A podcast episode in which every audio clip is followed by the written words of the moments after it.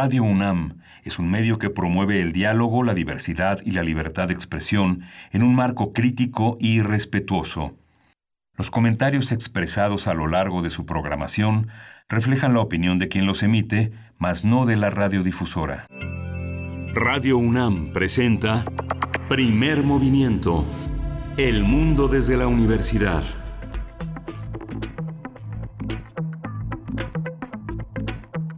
Hola, buenos días. Hoy es martes 31 de marzo, el último día de marzo y son las 7.05 de la mañana aquí en la Ciudad de México. Estamos en Radio UNAM, en la cabina de Radio UNAM en primer movimiento. Berenice Camacho, ¿cómo estás? Buenos días. Estoy muy bien, muy buenos días, Miguel Ángel Quemán, ¿qué tal tú? ¿Qué tal la audiencia?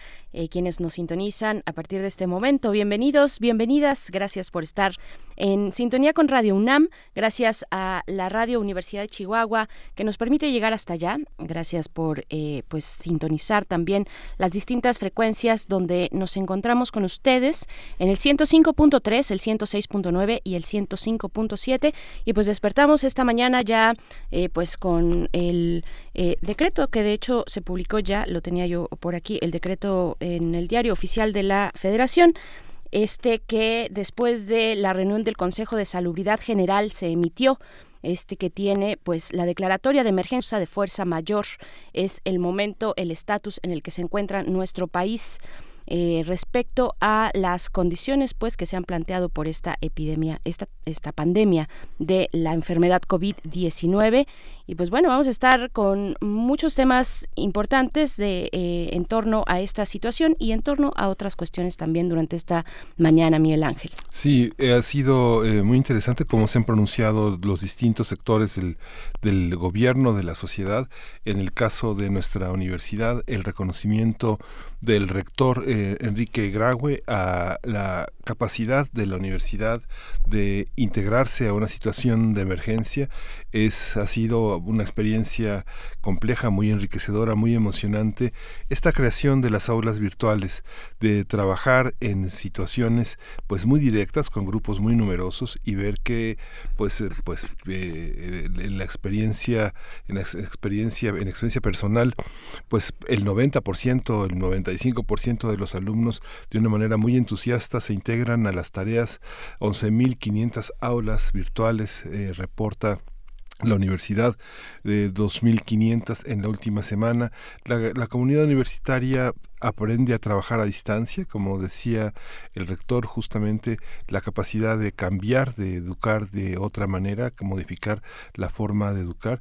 En la última semana, pues más de 1.500 miembros del personal académico eh, han modificado eh, todos estos hábitos, han ah, desarrollado habilidades educativas eh, en las tecnologías de la información, habilidades que se van desarrollando gracias a la capacitación permanente, a los seminarios, a los cursos, a la organización de talleres, de cursos intersemestrales, pero de pronto a la hora de implementar lo que se sabe, lo que se dice que se sabe, pues ha sido pues una experiencia muy exitosa. Esto ha permitido también un aislamiento que a la hora de conversar con los alumnos, con los académicos con los que se participa, ha sido una experiencia pues de muchísima protección, de muchísimo cuidado y de estar atentos a una universidad sin muros, una universidad que es capaz de trabajar a distancia y que en estas capacidades logra establecer una comunidad internacional y una relación con las universidades estatales que verdaderamente impresiona la capacidad de actividades culturales,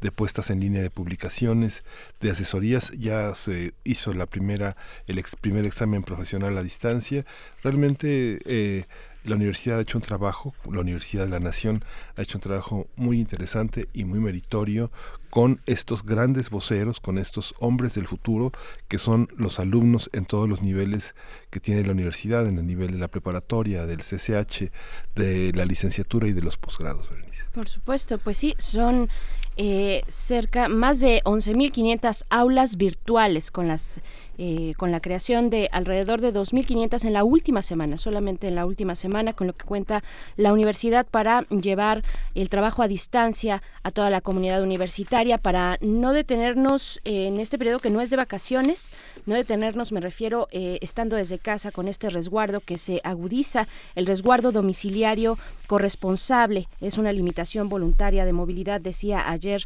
eh, el subsecretario López Gatel, una limitación voluntaria de movilidad y se aplica de manera estricta a mayores de 60 años, ¿no? Sí, y hoy, ah, y justamente mayores de 60 años vamos a tener en este programa de hoy, en, eh, en este martes de salud, el cuidado y seguimiento de los tratamientos de adultos mayores en tiempos de contingencia. Vamos a conversar con la doctora Teresa Álvarez Cisneros.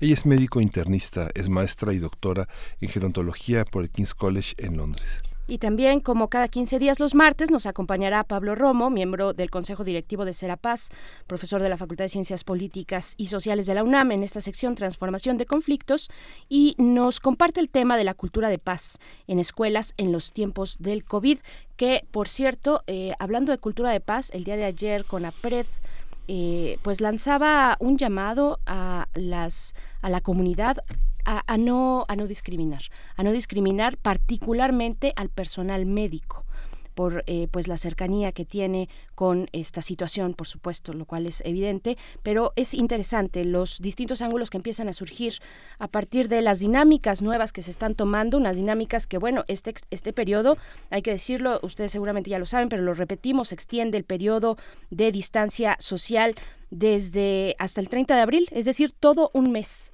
todo un mes estaremos, hasta el momento, todo un mes estaremos pues con esta sana distancia, esta jornada de sana distancia y el llamado es a quedarnos en casa hasta el 30 de abril. Y bueno, tenemos también nuestra nota nacional. Sí, en la nota nacional está como está hoy, hoy es martes de Meyer, Lorenzo Meyer, profesor e investigador universitario del Colegio de México, un hombre, un líder de opinión, va a hablar de la pandemia. Y después para nuestra nota internacional hacemos una parada en Haití la llegada del nuevo coronavirus en Haití. Vamos a conversarlo con la doctora Yadira Galvez. Ella es profesora investigadora de tiempo completo de la Facultad de Ciencias Políticas y Sociales de la UNAM, experta en temas de seguridad internacional y defensa, así como de América Latina. Pues bueno, ya tiene sus primeros casos eh, esta parte de la isla que comparte con República Dominicana y pues donde de verdad se prenden las alertas porque eh, pues la es, es, finalmente el país más pobre del hemisferio así es que veremos eh, que, hay que conversar sobre, sobre Haití. En la poesía necesaria hoy tendremos la voz de Benito Taibo con una brújula que apunta al norte con la poesía de Abigail Bojorques. Y después nuestra mesa del día, de nuevo, quédate en casa y las nuevas medidas contra la pandemia del COVID-19. Vamos a conversar con el doctor Mauricio Rodríguez Álvarez, profesor del Departamento de Microbiología de la Facultad de Medicina de la UNAM y conductor de Hipócrates 2.0, este programa eh, del PUIS sobre medicina e investigación que se transmite aquí también en la UNAM. Y bueno, con el doctor Mauricio Rodríguez que hemos estado conversando nosotros y todo el mundo. Todos los medios están llamando eh, a los especialistas de la UNAM que conforman esta comisión para la emergencia del coronavirus en la UNAM. Pues bueno, él es parte, él es vocero de hecho de esa comisión y estaremos conversando con él, así es que vayan enviando sus dudas, sus preguntas, pero pues ahí está enfático el mensaje, quédate en casa. Sí, vamos a concluir hoy con eh, cine en línea. Vamos a hablar con el, con el con Hugo Villasmait. Él es el titular de la Filmoteca de la UNAM. Vamos a hablar sobre durante esta cuarentena, ¿cuál es el papel de nuestra filmoteca? Hugo Villa es director general de actividades cinematográficas de la UNAM, donde se encarga de la preservación y difusión del acervo de la filmoteca de la universidad. Bien, pues vamos a ir con nuestro espacio informativo de cuestiones nacionales, internacionales y de la UNAM también en este momento de pandemia. COVID-19. Ante la pandemia, sigamos informados.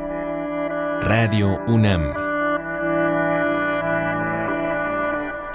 El gobierno federal decretó ayer la declaración de emergencia, como habíamos dicho, la emergencia sanitaria por causa de fuerza mayor ante el incremento de los casos del nuevo coronavirus en el país. El anuncio lo realizó el canciller Marcelo Ebrard durante la conferencia del informe técnico de la COVID. Él dio lectura a ese acuerdo, que se trata de una serie de medidas acordadas por la tarde en el Consejo de Salubridad para enfrentar la contingencia en las siguientes semanas. Por su parte, Hugo López Gatel, subsecretario de Salud, anunció la aplicación, la ampliación de la suspensión de actividades no esenciales para todos los sectores hasta el 30 de abril como parte del reforzamiento de dichas medidas de mitigación masiva. El funcionario aclaró que esta declaratoria no significa, no significa un estado de excepción en el país. De acuerdo con las cifras del informe técnico ofrecido ayer por la Secretaría de Salud, aumentaron a 28 los decesos por la COVID-19, mientras que el número de casos confirmados suma 1.094. Ayer el presidente Andrés Manuel López Obrador dijo que gracias a las medidas preventivas implementadas por su gobierno se han registrado en el país pocos casos de la enfermedad COVID-19. Durante su conferencia matutina, el mandatario dijo que a pesar de ello no se deben relajar las acciones que tienen el objetivo de no colapsar el sistema de salud durante la contingencia.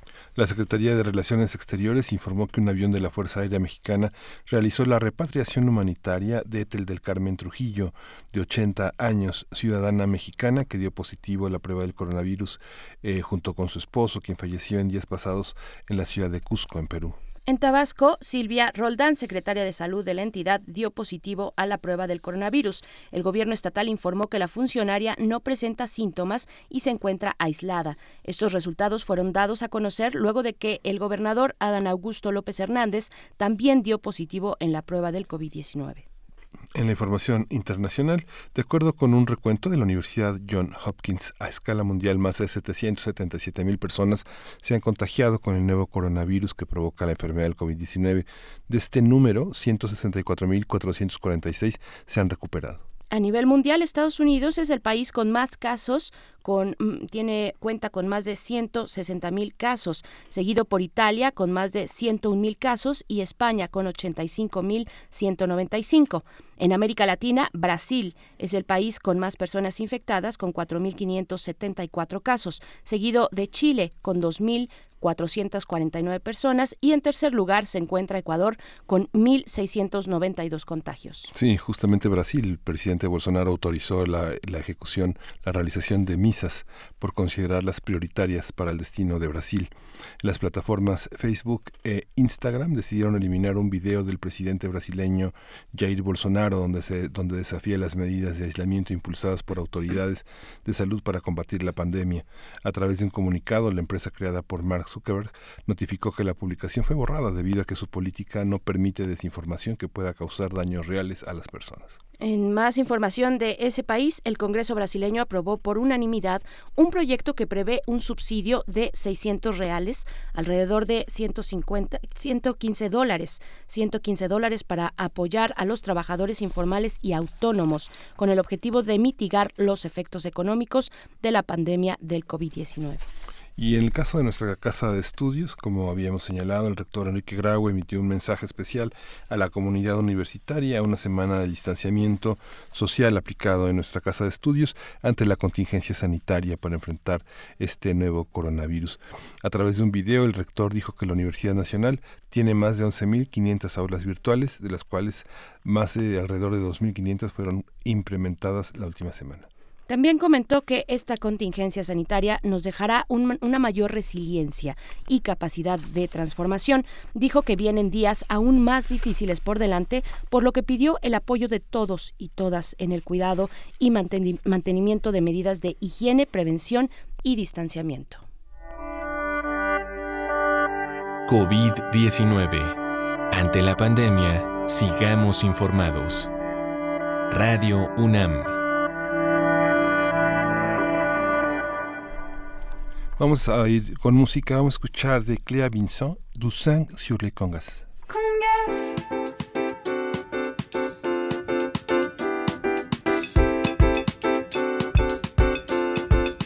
On veut du sang sur les congas, on veut du monde sur la piste,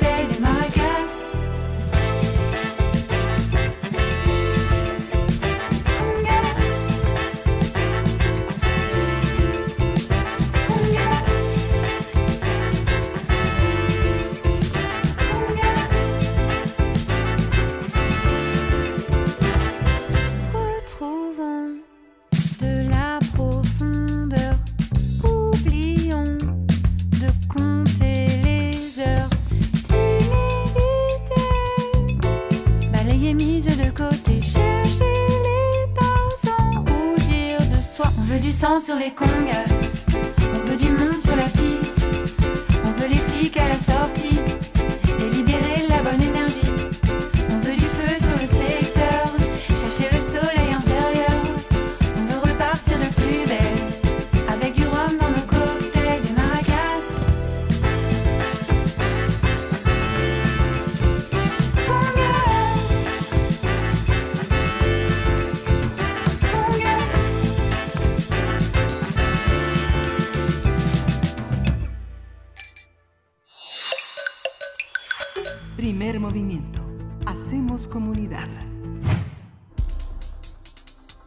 De salud. Frente a la nueva fase de contingencia por el COVID-19 es imperativo preguntarnos por la situación de los adultos mayores con respecto a su salud, cuidados especiales y seguimiento de terapias o tratamientos específicos. De acuerdo con la Secretaría de Salud, los adultos mayores son los más vulnerables para presentar complicaciones ante este virus. Cabe mencionar que en México la mayoría de ellos sufre de algún padecimiento crónico, incluso si se ha prevenido con medicamentos suficientes para mantenerse estables durante el periodo de aislamiento. Es erróneo pensar que los adultos mayores se encuentran fuera de riesgo y no precisan de precauciones adicionales. En general, se recomienda, así como al resto de la población, el lavado de manos mayor a 10 veces por día, evitar tocarse la cara, ojos y nariz. Asimismo, en el interior de su domicilio se deben desinfectar las superficies con cloro de uso doméstico diluido en agua al menos una vez al día. La Secretaría recalca que no deben medicarse antes de este padecimiento, ya que no existe medicina específica para esta enfermedad.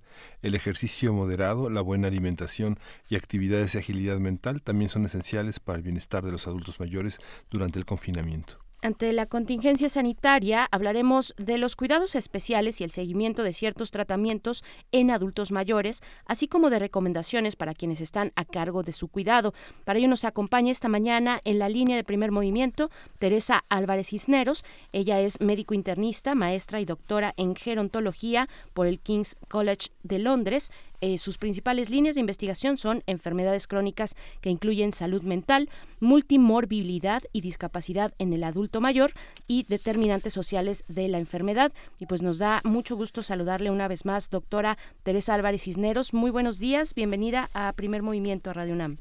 Hola, buenos días, Berenice y Miguel Ángel, ¿cómo están? Pues muy bien, muy interesados porque hay muchos aspectos que son tanto sociales como de, de- de- de seguimiento clínico, de disciplina de los propios adultos mayores para llevar, para conservar su autonomía y para poder, po- poder eh, eh, enfrentar una casa llena de un poco de extraños, ¿no?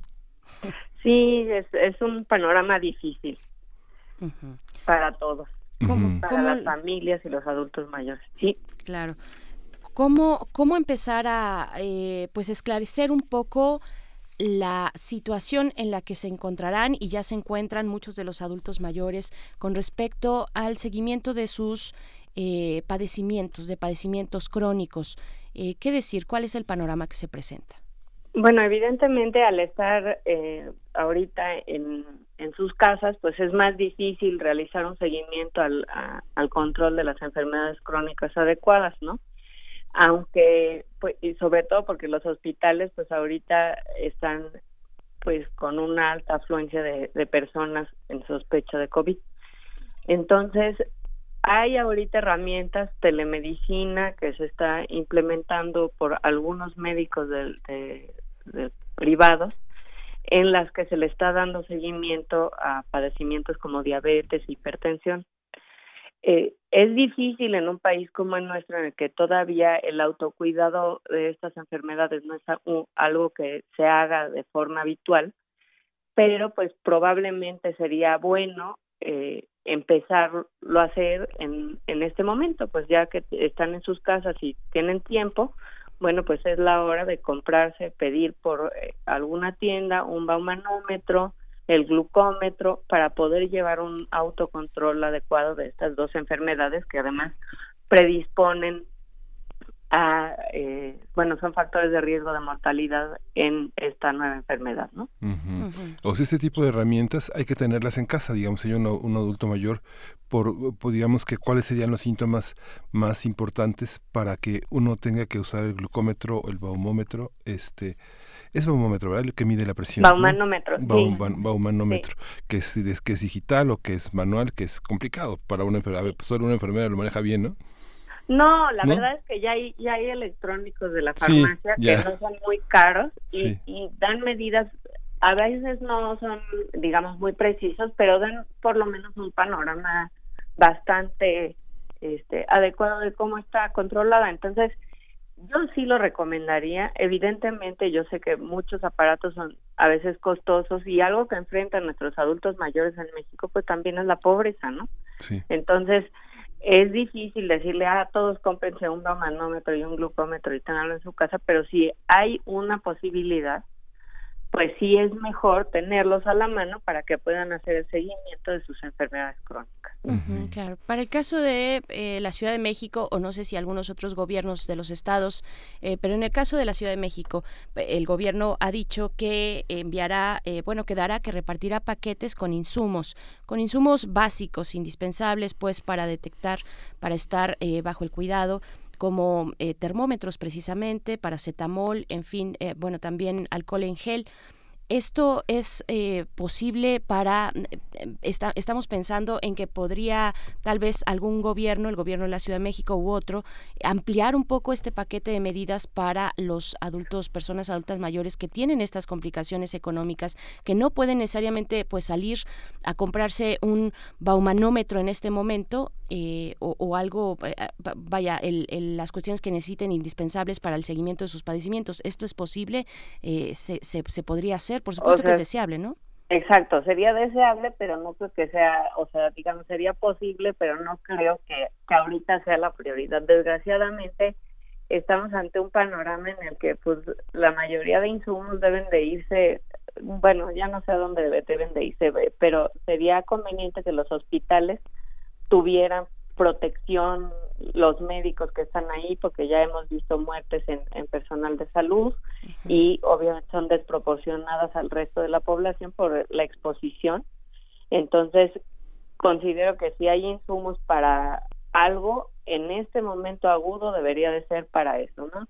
En el momento que la curva se aplane y los sistemas de salud no estén sobresaturados y si sobrara dinero, que no no veo ese panorama este futuro, pues sí sería adecuado que cada persona que tiene hipertensión y cada persona que tiene diabetes tengan cómo realizar este autocuidado en casa. Eso es muy importante en estas dos enfermedades crónicas porque ayudan a que las personas se den cuenta de qué pasa, por ejemplo, si transgreden la dieta o qué pasa si suben de peso y viceversa, qué pa- les da un- una medida objetiva de qué pasa si están eh, realizando todas las, las indicaciones de forma adecuada y entonces eso es estimulante para, para las personas. Claro. Sí, esta, esta manera de cuidarse en casa, digamos que tendríamos como dos panoramas de adultos mayores, unos eh, sin autonomía y unos con autonomía. ¿Cómo, ¿Cómo trabajar con los menos autónomos? Sí, esta es un- una cosa, digamos, difícil. Eh, la Organización Mundial de la Salud ya sacó unas guías para aquellos que viven en, en residencias eh, a largo plazo o que necesitan cuidados a largo plazo y más o menos las mismas guías son las que se deben de seguir en casa, ¿no? Eh, primero es evitar, bueno, la prevención, ¿no? Como en todos lados, lavado de manos, todas las directrices que ya comentadas, ¿no? Limpiar las superficies, pero también eh, menciona que, por ejemplo, los visitantes deben de, de ser muy cautelosos, reducir el número de personas que los visiten y si son personas que o han estado con alguien con in- infectado o que tienen fiebre o tos o dificultad respiratoria, a esos no se les permite la entrada al- a las a las residencias, ¿no? En México, pues esa, la mayoría de las residencias no están reguladas, son de pobre calidad y pues es importante difundir estas directrices para que tengan una idea de qué hacer con su personal, ¿no? porque si el personal también se enferma, pues evidentemente los adultos mayores van a tener menor personal en estas residencias que ya de por sí en su mayoría no son de muy buena calidad. Es, es, un panorama muy complicado, particularmente para aquellos adultos mayores que no, que han visto mermada su, su autonomía y que dependen finalmente de otras personas que puedan apoyarles en ciertas tareas. ¿no?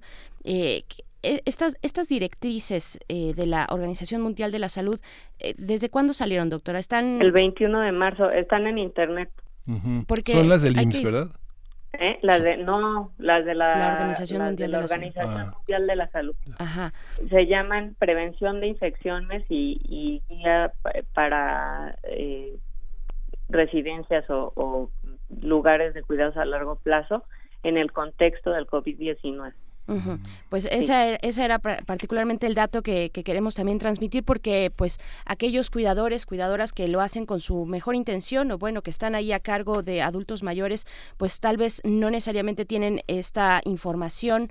Eh, no he visto tal vez que esté circulando de una manera más concisa, siendo que los adultos mayores pues son esa población que se queda, eh, que, que está en mayor riesgo y que está pues cautiva en sus casas, esperamos sea así desde hace bastante tiempo. Entonces, ¿qué decirle a los cuidadores, doctora? ¿Cómo, cómo llevar a cabo este proceso de cuidado siendo todavía más extremos de lo que de lo que se esperaría en una situación pues regular, ¿no? Claro, eh, lo primero pues es la prevención y la prevención se hace con lavado de manos, desinfección y también sesiones con los residentes informándoles o con la, el adulto mayor que esté ahí informándoles, bueno, pues que está esta situación, que es un virus, no sabemos mucho de él y pues ahorita es importante para poder cuidarlo de forma adecuada que se quede relativamente aislado. ¿no? En los casos en los que se tienen comedores eh, donde los residentes bajan a comer, pues tenerlos en distan distancia por lo menos de uno a dos metros eh, a cada uno para que evitar estos contagios dentro de la misma eh, residencia Que es difícil, pues sí, pero pero es lo que se debe de hacer, ¿no? No abrazos, tratar de no darles la mano y en el caso de que se, sea algún, alguien que necesita alguien para ayudarlo a levantarse y todo lo demás, pues que esa persona use su cubrebocas, se lave las manos y evidentemente no todos eh, hay que darles también pues esa etiqueta de respiratoria, ¿no? Eh, y después también restringir a los visitantes y hacer un triage para la gente que, que, que, los visita, ¿no? Un filtro. Uh -huh. Aquellos con fiebre, todos en contacto con alguien con, con esta enfermedad o que haya viajado recientemente, pues no puede irlo a ver de, de plano, ¿no? Uh -huh. Y ayudarles a los adultos mayores a usar la, la tecnología que ya está tan a la mano para seguir de todos modos teniendo ese contacto social, porque es importante, si ya de por sí viven en una residencia, ahora que no los vayan a visitar, puede ser, como hablábamos la, la vez pasada, un factor desencadenante de depresión en, uh -huh. para, para este grupo de población. Entonces, el WhatsApp, las videollamadas por iPad, todo eso, son cosas que sirven, se sienten acompañados y bueno, pues si les, les marcas tres veces este al día una vez al día, pues ellos saben qué es lo que está pasando con su familia y se sienten incluidos. ¿no? Sí. Uh -huh. Que bueno, hay cosas que son muy cotidianas porque se conserva la autonomía. Una persona mayor puede salir a reunirse con sus amigos, ir a bailar, tener una pareja de compañía, pero a la hora de ir al cajero automático a la hora de hacer las operaciones en las AP puede, puede fallar, porque la vista es uno de los sentidos que falla. Y muchos tienen una especie como de última reserva de su privacidad y eligen a un miembro de la familia para ir a cobrar su pensión. Sí. porque tal vez los otros le piden prestado cuando la cobra o, claro, o, o, o, quieren administrársela y se las sí. chiquitean, se las dan de a poquitos, sí. ¿no? ¿Cómo, ¿Cómo hacer esta? Este es también un desafío a, a, que si acompañamos a un adulto mayor al cajero a sacar su pensión, a administrar su dinero, tengamos una actitud de mayor respeto hacia su privacidad y hacia su, su autonomía económica, ¿no? Claro, sí, sí, eso pues sí, ¿no? Es evidente que bueno, hay cosas que uno tiene que salir, ¿no? Sí. Y evidentemente los adultos mayores tienen que tratar de quedarse en su casa, pero si es algo pues que a ellos les importa o los pone muy ansiosos, pues tampoco queremos que, que el nieto se acabe quedando con su pensión, ¿no? Uh -huh. Este, probablemente ahí lo indicado sea ponerle gel, limpiar el cajero automático, que el adulto mayor saque el dinero y después ponerle gel y limpiarle las manos al adulto mayor y hacerlo así, ¿no? Ir al cajero, se limpia, saca el dinero, le ponemos gel, lo ponemos en el coche y lo regresamos a su casa. Claro, hemos hablado de hipertensión y diabetes porque son eh, las enfermedades que forman esta comorbilidad con el COVID eh, y que están arriba en las estadísticas, pero también sería bueno hablar de los padecimientos en otros sentidos, doctora, padecimientos de la salud mental, por ejemplo. ¿Cómo, cómo ver esta, esta situación con los adultos mayores, que finalmente pues es todo un reto también para los cuidadores eh, y, y hay que enviar mensajes de pues de paciencia, de mucha paciencia, de mucho cuidado con adultos mayores que tienen algún padecimiento mental, ¿no?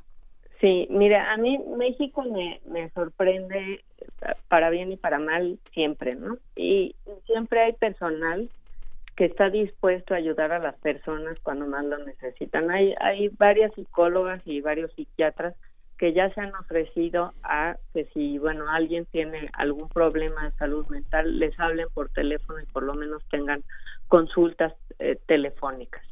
Yo creo, digo, no sé si exista y, y si existe, pues igual y, y una disculpa porque no sé, este, alguna línea para para que la gente se pueda desahogar, sobre todo en este momento de confinamiento. claro. La universidad ha dispuesto también atención eh, psiquiátrica, psicológica, en fin, eh, sobre estas cuestiones, pero es importante pensar también cómo se lleva a cabo eh, pues esta situación, doctora. ¿Cuáles son los retos a los que se enfrentaría un cuidador, un cuidadora con una persona que está en este momento en un confinamiento importante y que tiene algún padecimiento mental? Claro, pues sí, obviamente se van a enfrentar a mucho más ansiedad si no pueden salir y además pues se siente el ambiente, ¿no? Diferente y es posible que tengan más eh, ataques de pánico si ven mucho las noticias porque pues todo es, es en este momento pues es un panorama feo. Eh, los que no tienen vis- visitas pues es mucho más probable que se depriman. Entonces, pues sí, son los, los adultos, los cuidadores deben de ser lo suficientemente perspicaces pues para notar este cambio en el comportamiento y entonces decirle al adulto mayor que probablemente necesite buscar a, el- a alguien ya en las líneas de la UNAM, en las líneas de, de algún otro psicólogo o psiquiatra eh, y sería conveniente pues que esa detección se hiciera o en el domicilio si es que es un adulto mayor que vive en su casa o este en las eh, casas de, de retiro o de reposo. Ujú. Sí, en la UNAM vamos a poner en redes sociales las, líneas de atención. Está funcionando un servicio a distancia en la Facultad de Ciencias, la Facultad de Psicología, que hay una línea de atención psicológica que se llama el Call Center UNAM, donde se pueden, puede, puede uno cualquiera, estudiante, persona mayor, académico, acudir a esta, a esta atención. Ay, pues qué bueno. Claro. Hay otras actividades también que se deben desarrollar desde casa y bueno, la indicación es para, para todos, para todas, además de las de salubridad, de lavarse las manos, el estornudo de etiqueta, entre otras, no tocarse la cara. Eh, también es la recomendación de mantenerse activo, de hacer sí. ¿Cómo hacerlo eh, con, con personas adultas mayores que eh, pues necesitan tal vez un menor impacto en las actividades que realicen, en los ejercicios que realicen? ¿Cuáles son las recomendaciones en ese Sí, sentido? pues hay, hay desde levantarse en una silla, por ejemplo, es un ejercicio que fortalece el cuádriceps y si se, se repite muchas veces, pues ayuda. ¿no? Caminar gallo gallina, utilizar botellas de agua como pesas. Eh, en internet y e incluso hay aplicaciones de celular que, que ya tienen qué ejercicios pueden hacer los adultos mayores en casa. Ejercicios de balance, ejercicios eh, de fuerza, como esto de levantarse en la silla o, la- o las pesas, y obviamente, en- de ser posible, pues es importante que salgan a caminar. Ujú, claro. Para los adultos mayores eh, en México, eh, doctora, ¿cuáles son los padecimientos más eh, importantes? Además de la diabetes, por supuesto, la hiper- hipertensión que ya hablábamos, ¿qué otros padecimientos tiene la población adulta mayor en México? Pues tenemos neumopatías crónicas, que ese también es un factor de riesgo para sí. COVID. El, el cocinar con leña produce, o el tabaquismo, daños a los pulmones irreversibles que evidentemente disminuyen esta resiliencia para una enfermedad como pulmonar como, como esta. Y otras son cualquier otra enfermedad cardiovascular, los infartos, la angina de pecho, esta también existe aquí y es un factor de riesgo importante para complicaciones de- del COVID. A mí lo que me gustaría también es este informar a la población de cómo responder ante un caso probable de COVID en un adulto mayor. Sí. O sea, cuáles son los datos que, que, que hay que buscar, ¿no? Y pues son los mismos que en el resto de la población, fiebre, tos o contacto con alguien con, con esta enfermedad. Y pues obviamente el reconocimiento temprano lo que ayuda es a que tenga una atención temprana. En el caso de sospechar que un adulto mayor tiene COVID, hay que llamar al médico, hacerle una prueba, ya hay pruebas a domicilio para que no, no tenga que salir y hay que aislarlo. Y en las residencias se debe de, tener un cuarto ya aislado para que en el caso de que haya un posible caso lo puedan aislar y evitemos contagios dentro de las residencias. Mm, Sabemos de medidas extraordinarias que hayan tomado ya las residencias en, en, en esta ciudad, en el país. Aquí no, yo yo no sé de ninguno. Ujú. En fuera de aquí, yo sé, por ejemplo, que en Nueva Jersey en una residencia hubo un brote con ocho casos y a partir de ahí eh, se hicieron recomendaciones específicas y ya muchas residencias, aunque tienen casos, tienen al, al a la persona adulta mayor aislada en un cuarto. Obviamente, pues es difícil porque también, eh, al parecer, las heces fecales y, y la orina eh, tien- tienen al virus, entonces pues tiene que tener un baño especial para ellos y el manejo de la ropa y todo eso es especial. Entonces sí me gustaría que por este medio, bueno, se, se les recomendara a las instituciones pues que revisen las guías de, de la Organización Mundial de la Salud y que por favor lleven a cabo esto porque a nadie le conviene que haya un brote dentro de una residencia. Claro, también, doctora, por acá nos preguntan eh, que es interesante porque finalmente también en, en la Ciudad de México en, y en la zona metropolitana pues estamos viviendo un brote de sarampión también importante y muchas veces los adultos mayores pues no tienen eh, la certeza de cómo va, ajá, o de cómo está su, su cartilla, su esquema de vacunación. Y nos hacen una, le hacen una pregunta muy puntual. ¿Conviene vacunar a- contra sarampión a un adulto mayor de 80 años con diabetes e hipertensión bien controlados? Pues yo digo que sí.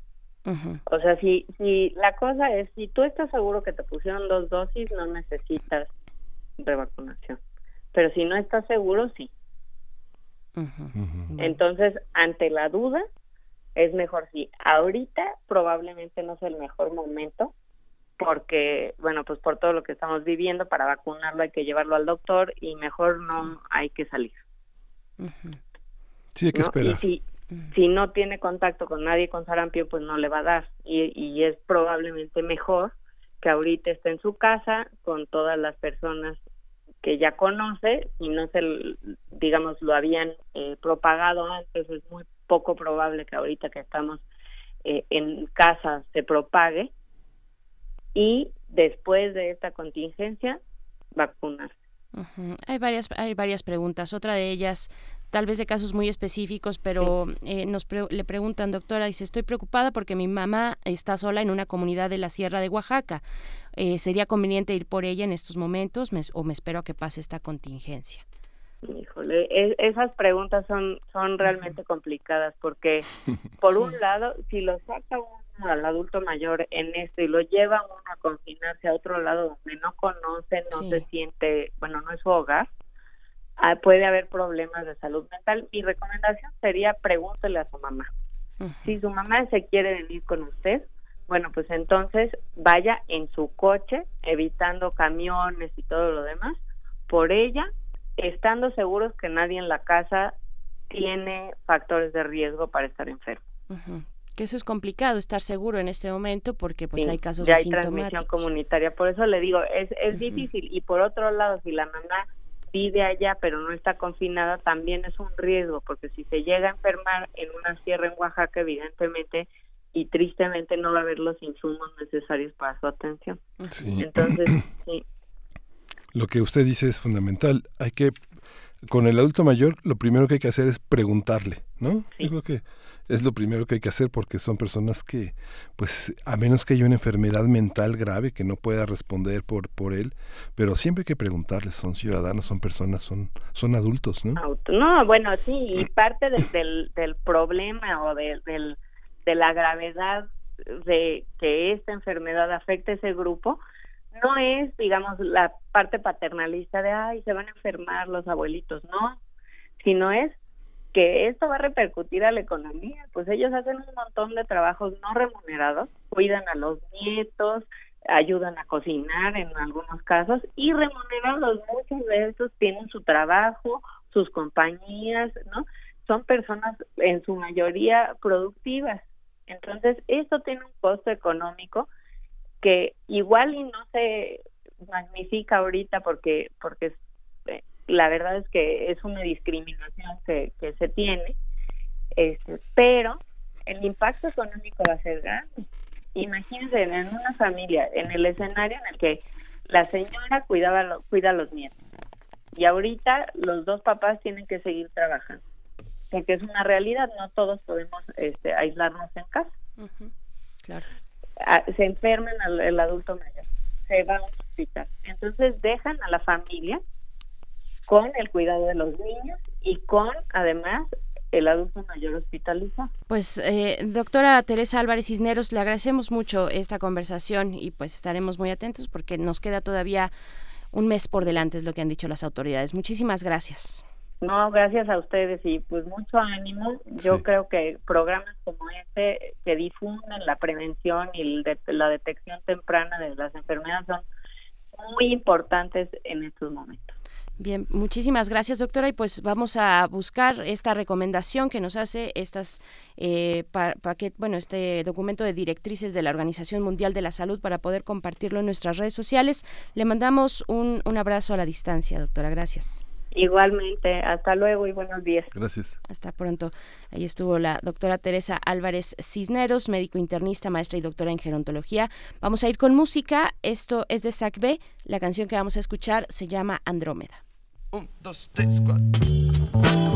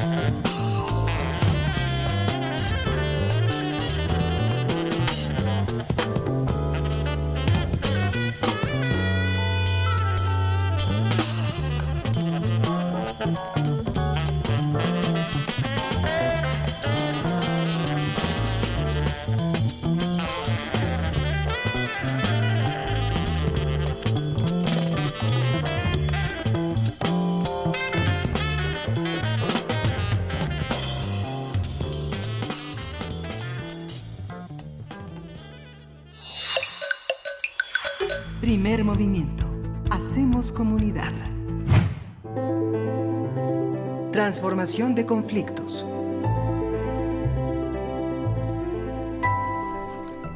Esta mañana le damos la bienvenida a Pablo Romo, él es miembro del Consejo Directivo de Serapaz y también profesor de la Facultad de Ciencias Políticas y Sociales de la UNAM y está a cargo de esta sección Transformación de Conflictos. Te saludamos, Pablo, ¿cómo estás? ¿Cómo te encuentras? ¿Qué tal? Muy buenos días, perfectamente, muy bien. Qué bueno, Pablo, buenos días. Estamos aquí, Miguel Ángel, y, y yo pues eh, queriéndote escuchar con este tema, cultura de paz en las escuelas en tiempos del coronavirus. Cuéntanos, por favor. ¿Qué tal? Pues mira, yo creo que es importante hacer una reflexión en torno a, a los niños que están eh, eh, desde sus hogares este, tratando de hacer sus tareas, convirtiéndose los papás, las mamás en, este, en maestros, ayudando y acompañando para que vayan avanzando en este espacio de, de, de educación y de formación y mm, en un contexto complicado, en un contexto difícil, en un contexto muy diferente.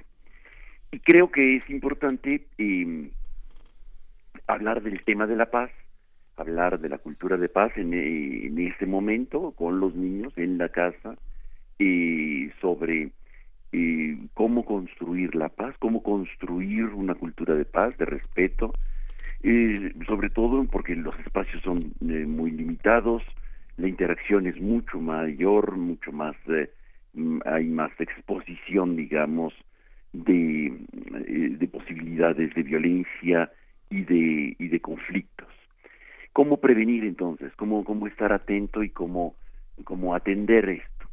Me parece que así como los países, eh, nosotros en nuestros hogares, en nuestras casas, eh, tenemos eh, cinco elementos importantes para a abordar el tema de la paz y frente a los conflictos que pueden dar el roce que hay y, y la, la, las tensiones entre entre nosotros al interior del, del hogar cinco elementos que, se me, eh, que, que, creo que pueden ayudar para para um, generar un clima diferente uh -huh. que sería la prevención de conflictos en primer lugar nos conocemos conocemos eh, cuáles son nuestras afinidades nuestros eh, fobias, filias, de tal manera que hay que prevenir los conflictos y detectarlos a tiempo, detectar las tensiones que pueden eh, que pueden estallar y cómo eh, reducir las expresiones de violencia. Sería el primer punto, desescalar la conflictividad familiar, la, la conflictividad eh, eh, evitando eh, temas, evitando acciones y generando otro tipo de de acciones que nos puedan eh, que nos permiten canalizar nuestras tensiones. Uh -huh. y sobre todo desescalar la violencia. Segundo punto sería intervenir frente a los conflictos. Eh, si hay un conflicto hay que intervenir de él para reducir las expresiones de violencia y tomar medidas para construir acuerdos para construir pactos sobre todo porque va a durar esto muchos muchos muchas semanas de tal manera que es indispensable eh, hacer pactos eh, que hay que cumplirlos, ¿no? O sea, no tocar tal tema, eh, cómo intervenir frente a los conflictos. Tercer punto es mantener la paz. ¿Cómo mantener la paz? Por más frágil que parezca, hay que fortalecerla, hay que reducir las tensiones y hay que hablar claramente de que eh, es indispensable eh, respetar ciertos pactos, ciertas maneras de, de, ver las cosas, si tú piensas A, yo pienso B, este, no hablar del tema y hay que hablar de otros temas. Fortalecer los factores de la paz, es decir, eh, entrar en dinámicas internas que nos favorezcan eh, no la, la confrontación, sino la colaboración. Y quizá aquí es, eh, es un tema que es importante ser resiliente, que voy a tratarlo más adelante. Y por último, eh, poner fin a las causas más hondas que están generando las conflictividades. Creo que hay posibilidades de en este en este en, en este tiempo, en estas semanas, de hacer cambios profundos, cambios uh, significativos en nuestro estilo de vida, en nuestra manera de relacionarnos y, eh, y ver la manera de cómo cómo hacer que, que esto genere, este tiempo genere un, eh, un nuevo paso de nuestras vidas. Y para eso es importante eh, ver las causas profundas que están generando malestares, situaciones de conflictividad al interior de las familias y los cuales eh, reducir. Me refiero desde cuestiones como hábitos que pueden ser cambiados, este, adicciones que pueden ser eh, reducidas o eliminadas y generar nuevos uh, nuevas acciones. Son es, es un tiempo es un tiempo que tenemos para poder uh, transformarlos y eh, quizá habrá que aprovecharlos eh, con mucha claridad, con mucha racionalidad, con mucho con mucha resiliencia. Pensando en el tema de la resiliencia, Beri, creo que es importante eh, tomar en cuenta eh, 12 factores. Me encuentro con un, con decálogo, más bien una, una docena de, de, recomendaciones para ser resiliente de una psicóloga que se llama Rosario Linares, no es mío, y, y, le, doy el crédito a ella porque encuentro que puede ser muy muy importante eh, 12 acciones que podemos eh, fortalecer en este tiempo de confinamiento. La primera, eh, para ser resilientes, eh, lo hemos hablado ya en muchas ocasiones, cómo eh, resistir, pero creativamente. Esta es la uh -huh. cuestión, no solamente resistir y desgastarnos, sino construirnos internamente. Uno, ser conscientes de nuestras potencialidades y nuestras limitaciones. Es decir, las personas que son resilientes tienen un gran conocimiento, un autoconocimiento, una gran claridad de sí mismos, quiénes son y quiénes pueden ser. No basta solamente reconocerme, ah, pues yo soy eh, un bebedor, yo soy un eh, malhumorado, sino cómo transformarme y cómo convertirme en una la persona que yo quiero. Esta es la primera posibilidad. Segunda, ser creativos. En este tiempo, quizá este expresar nuestra creatividad. ¿Cómo podemos ser? ¿Cómo podemos ser creativos? ¿Qué estamos haciendo? Y aquí eh, creo que en este tiempo podemos eh, inventar, eh, reinventar muchas cosas de nosotros, de nuestro entorno. Confiar en nuestras capacidades, sería el tercero que nos dice esta eh, psicóloga que me parece que es muy atinada. Confiar en nuestras capacidades, es decir, las personas resilientes confían en que son capaces de hacer cosas, de transformar, de sí mismos, o sea, frente a la eh, fortalecer nuestra autoestima. Nuestra en este tiempo es un tiempo para reconvertirnos, recrearnos y reasumirnos en nuestras capacidades. Cuarto, asumir las dificultades como una oportunidad para aprender. Esto es un tiempo para aprender no tenemos este tal cosa para la cocina, bueno, le cambiamos y hacemos una manera nueva y diferente.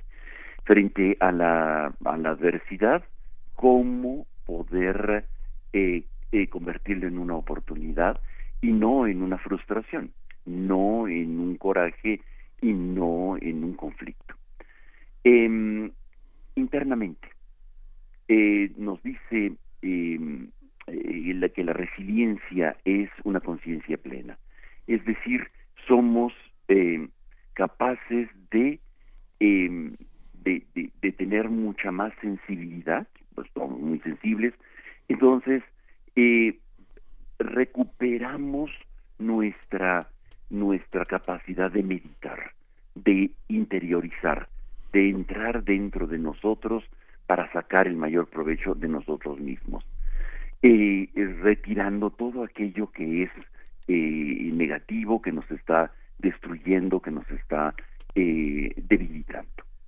Ver la vida con mayor objetividad sería el tercero, eh, el sexto, perdón, que es este y con mayor optimismo. Vamos a salir de esto, definitivamente. Vamos a estar recuperándonos y cómo vamos a salir, cómo vamos a estar cuando salgamos.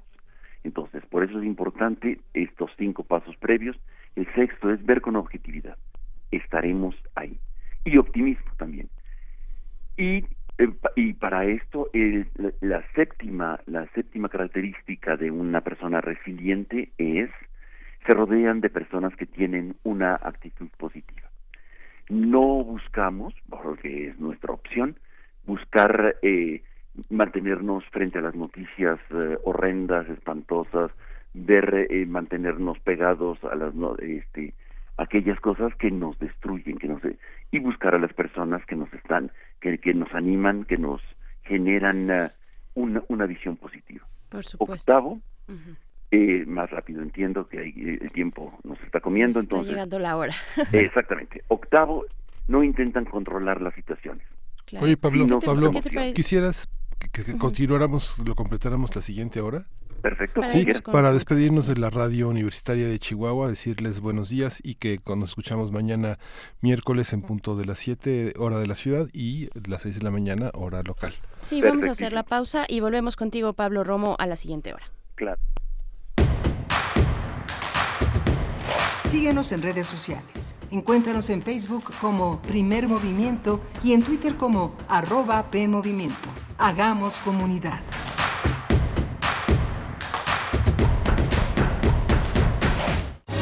El jazz, música de subversión, creada por manos y corazones afroamericanos que alteraron las reglas. Música de libertad, de movimientos, energía que emana del interior y encuentra su propio lenguaje. Género de estilos múltiples. ¿Cuál de ellos exalta tus sentidos? En compañía de Roberto Aimes, escucha y vive la escena del jazz nacional y del resto del mundo. Escucha Panorama del Jazz. De lunes a viernes a las 19 horas por el 96.1 de FM. Solo déjate llevar. Radio UNAM. Experiencia sonora. La salud pública en el México de hoy corre riesgo. Falta de atención médica. Escasez de medicamentos. Niños con cáncer sin tratamiento. Cobro de servicios que antes eran gratuitos y filas de espera interminables. Marco Cortés, presidente CEN del PAN. Con la salud de los mexicanos no se juega. En Acción Nacional proponemos atención médica gratuita, oportuna y de calidad. Somos gente de Acción por México. PAN, unidos y fuertes para defender a México. Detengamos la infección. Quítate la paranoia y no difundas noticias falsas. Lávate las manos siempre y desinfecta constantemente todo lo que te acerques a la boca y verás que así a ti no te toca.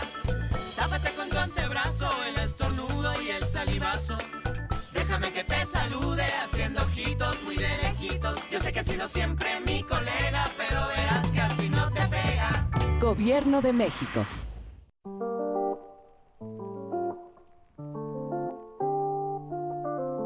Tras levantarse, ellas hablaron. pronunciaron su historia para contarnos que la violencia existe y nos toca de muchas formas. Sus voces representan a miles. Réplicas, Testimonios de mujeres receptoras de violencia. una producción de Radio UNAM y el Centro de Investigaciones de Estudios de Género. Transmitido en 2009. Escúchalo a partir del 1 de abril a las 10 horas por el 96.1 de FM. Radio UNAM. Experiencia sonora. COVID-19. Sigamos informados. Doctor Samuel Ponce de León Rosales, coordinador del Programa Universitario de Investigación en Salud, PUIS UNAM.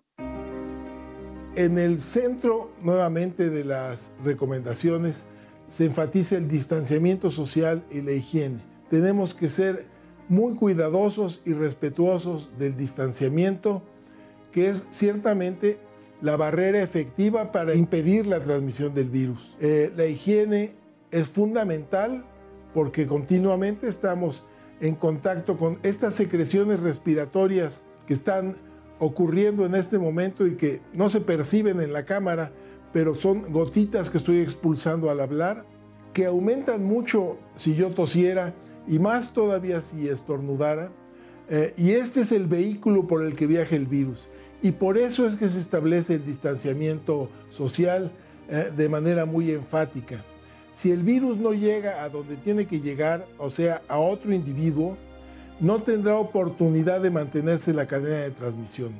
Por eso es enfática la recomendación, enfática en relación a mantenernos en nuestras casas en la medida de lo posible, solo salir por lo urgente, en evitar estar circulando también en la medida de lo posible. Hay muchos servicios que no se van a suspender. Estamos ciertos de que la gente entiende este mensaje y seguramente lo harán de la manera más eficaz, eficiente y responsablemente. Van a ser eh, épocas, días, semanas de dificultad, de apremio, de preocupación, pero mantengamos la serenidad. Estemos ciertos de que, como en otras ocasiones, eh, la comunidad universitaria, la sociedad, el país va a salir adelante de esto con la colaboración de todos. Realmente estaremos pendientes de cómo evolucionan las cosas y mantendremos este medio de comunicación cotidianamente por estas vías y, otras a través de las redes, eh, correos electrónicos. La universidad ha desplegado una serie de canales de comunicación para que estemos cerca y mantengamos una fuente de información confiable y de comunicación que es absolutamente imprescindible en este momento.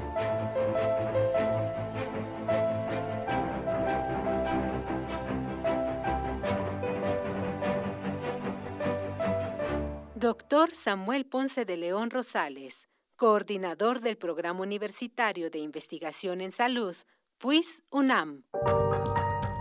COVID-19. Ante la pandemia, sigamos informados. Radio UNAM, Experiencia Sonora.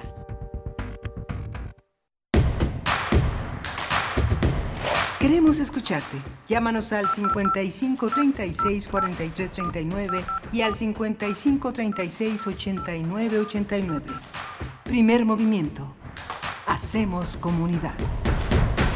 Hola, buenos días. Ya regresamos después del corte. Son las 8 de la mañana con 7 minutos en este martes 31 de marzo, ya se nos acaba marzo y de qué manera. Y pues bueno, damos la bienvenida a todos los que nos sintonizan en el 96.1 de FM, en el 860 de AM. Tenemos una transmisión conjunta y agradecemos su paciencia por esta situación. Y también a quienes nos sintonizan a partir de este momento desde Morelia en la radio Nicolaita en el 104.3. Eh, esto gracias a la Universidad Michoacana de San Nicolás de Hidalgo. Y les comentamos, para quienes se unen apenas a, esta, a este programa, que venimos de una conversación con Pablo Romo, que continúa la línea, porque, mm, bueno, Pablo Romo, que es miembro del Consejo Directivo de Serapaz, profesor de la Facultad de Ciencias Políticas y Sociales de la UNAM, y nos está hablando de cierto, de algunos puntos para llevar a cabo una cultura de paz en estos momentos dentro de los hogares, en este momento, pues, de la Jornada Nacional de, de, de Sana Distancia. Pablo Romo, nos estabas, nos quedamos en el punto número 8 y es muy interesante si nos puedes hacer brevemente nada más un recuento de los anteriores para los que no estuvieron escuchando. Claro. Sí, ¿qué tal? Muy buenos días. Buenos días. Eh, mira, eh, hablábamos en primer lugar de cinco, eh, cinco dimensiones importantes para construir la paz en el hogar, que es prevenir los conflictos, intervenir cuando previamente o rápidamente para evitarlos, no generar, no ayudar a que se expandan, mantener la paz cuando ya se logra, es decir, eh, fortalecer los espacios de paz con creatividad, fortalecer los factores que construyen la paz, es decir, ser resilientes y poner fin a las causas más hondas que nos están generando conflictos. Eso decíamos eh, en la hora pasada. Así es. Dentro de, de, esto decíamos la necesidad de ser resilientes, es decir, capacidad para resistir frente a la adversidad, pero no solamente resistir de una manera como uh, poner las manos de impedir que, siga esto, sino creativamente. Doce elementos muy importantes de una psicóloga que nos um, española que habla sobre el tema de la resiliencia, se llama Rosario Linares, y, eh, y que, que, me parece que son eh, fundamentales en este momento para nosotros. Primero, decíamos ya, son eh, ser conscientes de nuestras potencialidades, de nuestras capacidades y de nuestras limitaciones, para no frustrarnos. las personas resilientes se conocen a sí mismas en sus capacidades y en sus limitaciones.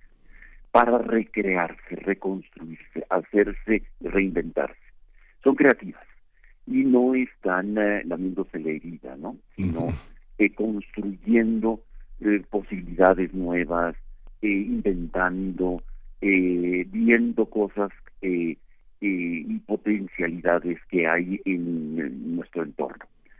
Eh, confiar, confiamos en esas capacidades, confiamos, eh, tenemos, eh, o sea, las personas resilientes son capaces eh, de, de recrearse, de repensarse a sí mismos, es decir, no tienen problemas de autoestima. Eh, hay que fortalecer esto, ¿no? Hay que reconstruirnos desde, desde las cenizas, como la de Fénix. Se asumen eh, en las dificultades, o sea, las que están viendo, no son ciegas, son personas resilientes, eh, entienden que es una oportunidad para aprender. Esto frente a la adversidad, descubren una nueva oportunidad para aprender. Quinto, eh, son conscientes de sí mismos. Inter, eh, es decir, eh, entran en sí mismos para meditar. Es una oportunidad para conocerse desde dentro, desde dentro. Sexto, tienen una capacidad eh, objetiva y optimista. Las personas no están, no se derrotan a la primera, y no están derrotadas, sino al contrario están viendo en la luz al final del túnel y no la oscuridad del mismo túnel. Séptimo, se rodean de personas que tienen actitudes positivas.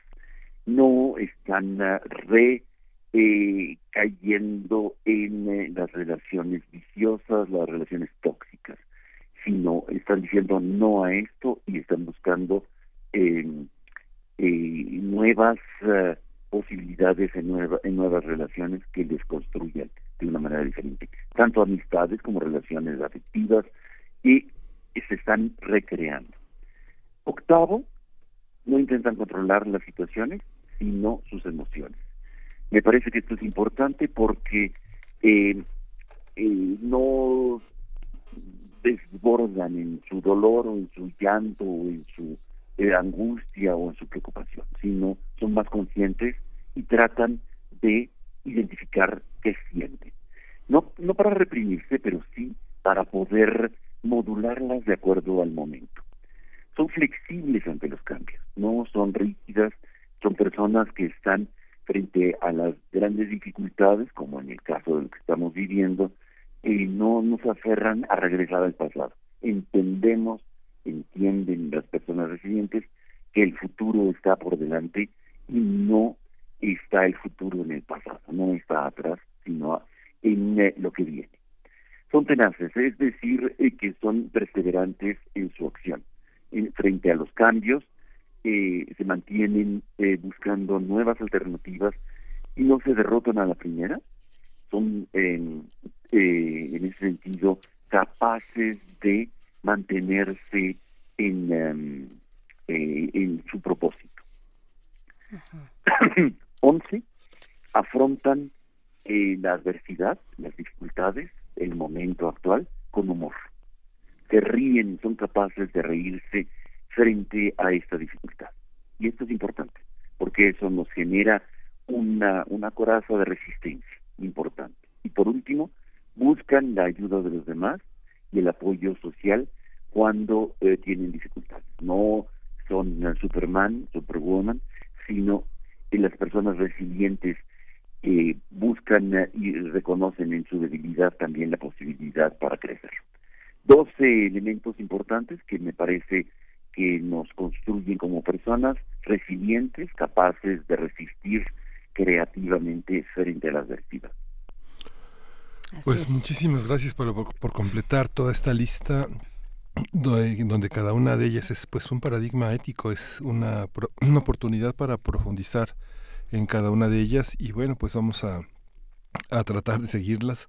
Eh, quien nos escuche pues podrá repasar toda esta visión en nuestro podcast y pues te agradecemos tu participación Pablo. Muchas gracias. Muchísimas gracias, muy buen día. Gracias. Y a ser resilientes en la vida. Gracias, sí, hay que hacerlo. Gracias, Pablo Romo. Pues bueno, es que hay que planear, eh, digo, estos consejos y estas reflexiones, sobre todo que, que nos comparte cada 15 días eh, Pablo Romo, pues son en general para la vida, pero, pero muy útiles eh, para estos momentos que estamos en confinamiento en casa. hay, que, hay que pensar, hay que proyectar que estamos eh, que vamos a estar cuatro semanas, por lo menos este mes, eh, dentro de casa y hay que diseñar pues estas estrategias también para llevar de la mejor manera posible esta cercanía pues ahí con la familia sin posibilidad de salir. Así es que bueno, pues ahí están los consejos, las reflexiones de Pablo Romo. Vamos, vamos a tener en estos momentos, vamos a estar conversando durante esta hora con, primero en nuestra nota nacional con Lorenzo Meyer, el doctor Lorenzo Meyer, profesor investigador universitario, que cada 15 días también nos acompaña aquí el tema que nos propone, por supuesto, es el de la pandemia. Y luego llega nuestra nota internacional, Miguel Ángel. Sí, la nota internacional que es la llegada del nuevo coronavirus a Haití, un país muy empobrecido por muchas tragedias. Ahora viene la llegada de este nuevo coronavirus. Vamos a tratarlo con la doctora Yadira Galvez. Ella es profesora e investigadora de tiempo completo en la Facultad de Ciencias Políticas y Sociales de la UNAM y es una experta en temas de seguridad internacional y defensa, así como de América Latina. Vamos a ir con ella. Así es, vamos a ir con ella en unos momentos más, pero antes les invitamos a que participen en nuestras redes sociales, que nos digan cómo la están pasando, cómo están pasando en esta jornada nacional de distancia social eh, que se extiende hasta el 30 de abril. Vamos a estar un mes, un mes en casa, cómo lo están planeando, cuáles son las adecuaciones que han hecho eh, de todo tipo. Yo creo que es momento, como decía Pablo Romo, para ser creativos. Así es que díganos, ahí están las redes sociales, arroba P Movimiento en Twitter, Primer Movimiento UNAM en Facebook. Y vamos a ir con música. Vamos a ir con algo de Jimi Hendrix. La canción que vamos a escuchar es Hear My Train a Coming.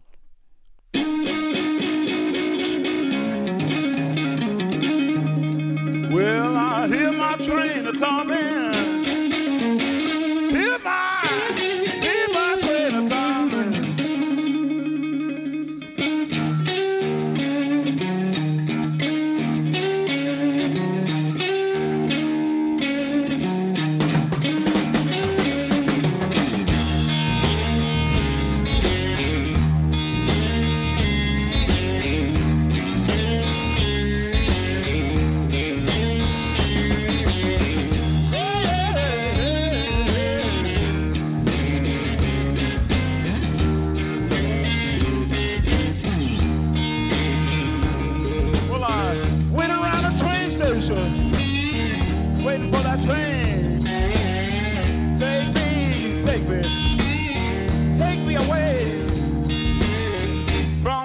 this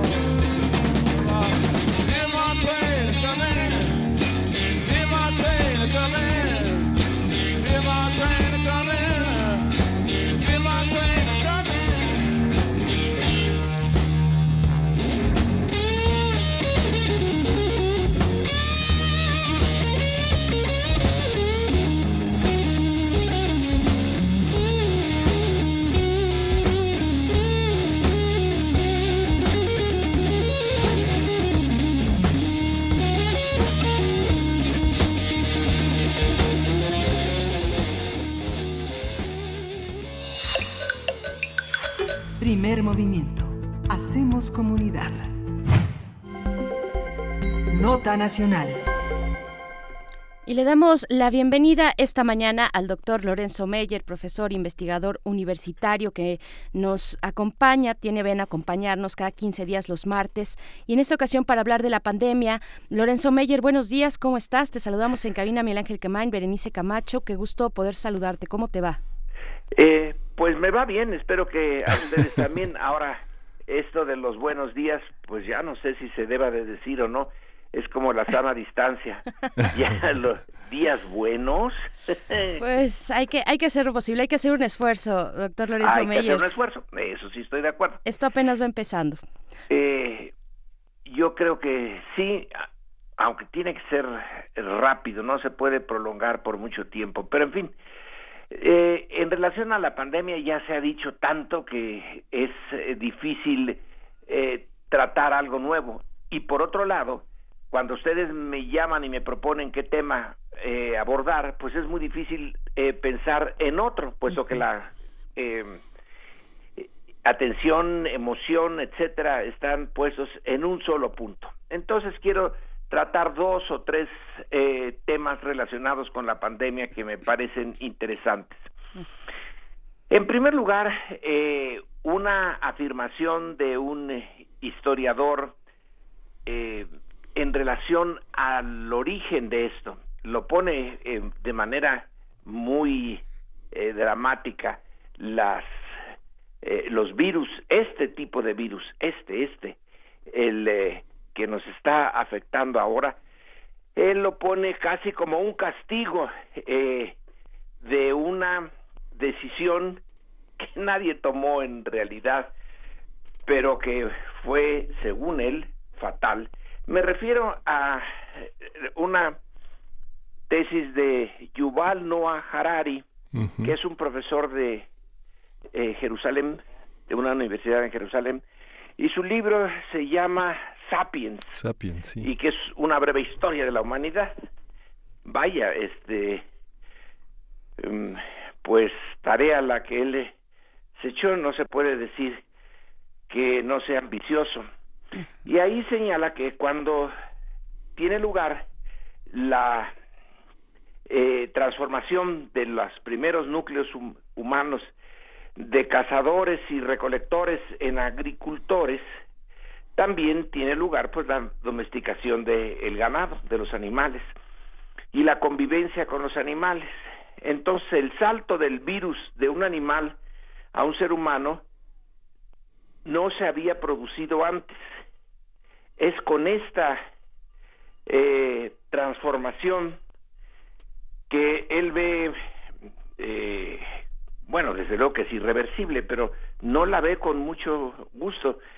Señala que la humanidad en realidad perdió parte de su libertad y de su eh, de su salud con eh, las eh, sucesivas etapas de la civilización que en su origen pues no necesitaba estar trabajando ocho, diez, doce horas o como eh, es ahora, sino que en realidad tenía eh, la ocupación de eh, la casa y de el eh, andar juntando eh, raíces, frutos, etcétera, le llevaba menos tiempo y tenía más para eh, el descanso y pasarla en la comunidad, pero sobre todo no tenía los animales domésticos y no le pasaron estas enfermedades.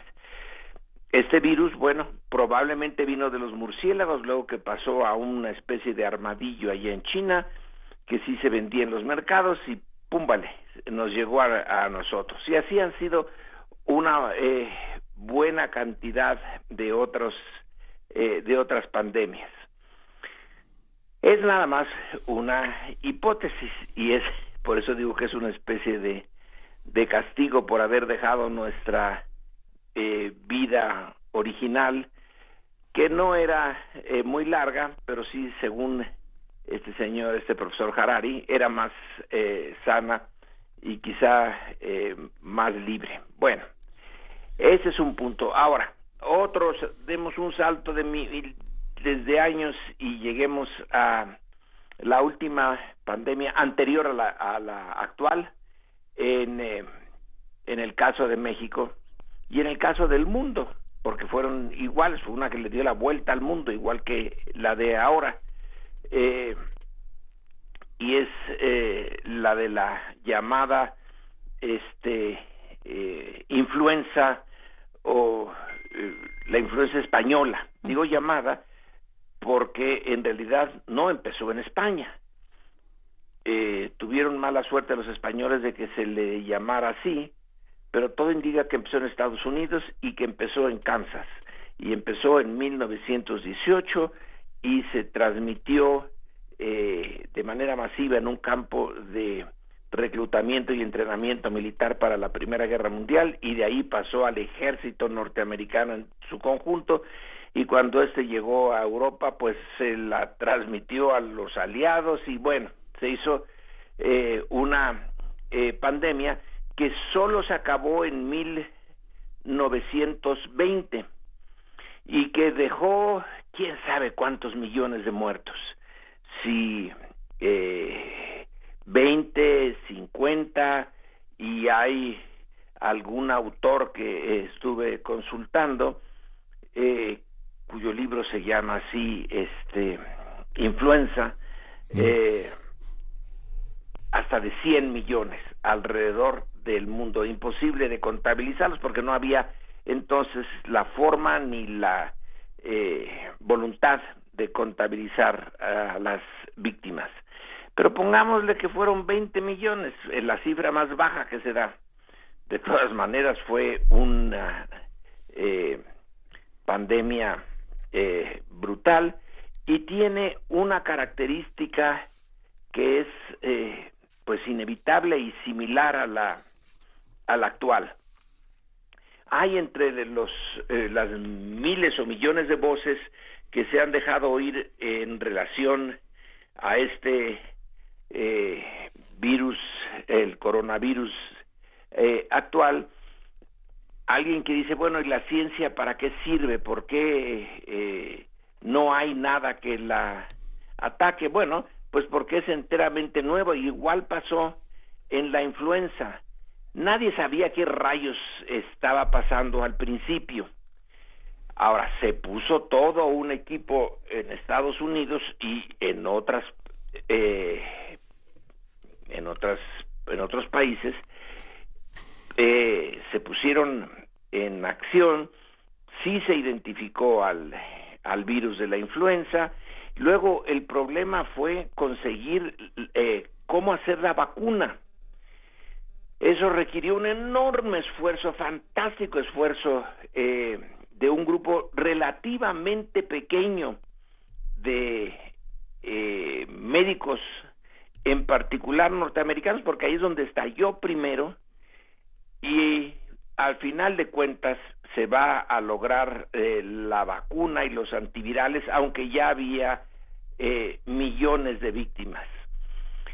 Igual pasa ahora, no hay eh, vacuna, bueno, pues porque no se sabía de esta mutación del virus y de esa salto de los animales a los humanos de este virus en especial. Pero obviamente ya se está eh, trabajando en la vacuna y esa es la ventaja que tenemos sobre la otra pandemia, que más o menos no sabemos ya el camino de cómo llegar a la vacuna, sobre todo ahora que eh, se puede hacer la identificación del virus en cosa de unas semanas.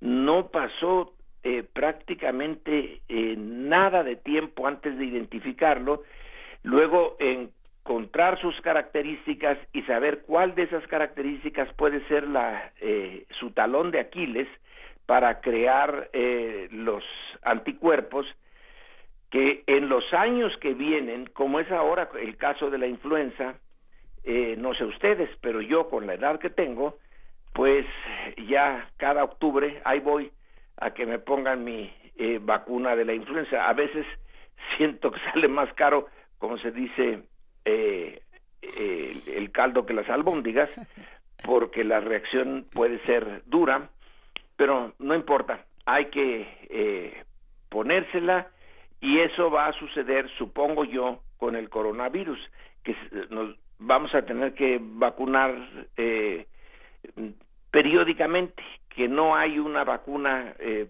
para siempre. Ojalá en algún momento la haya.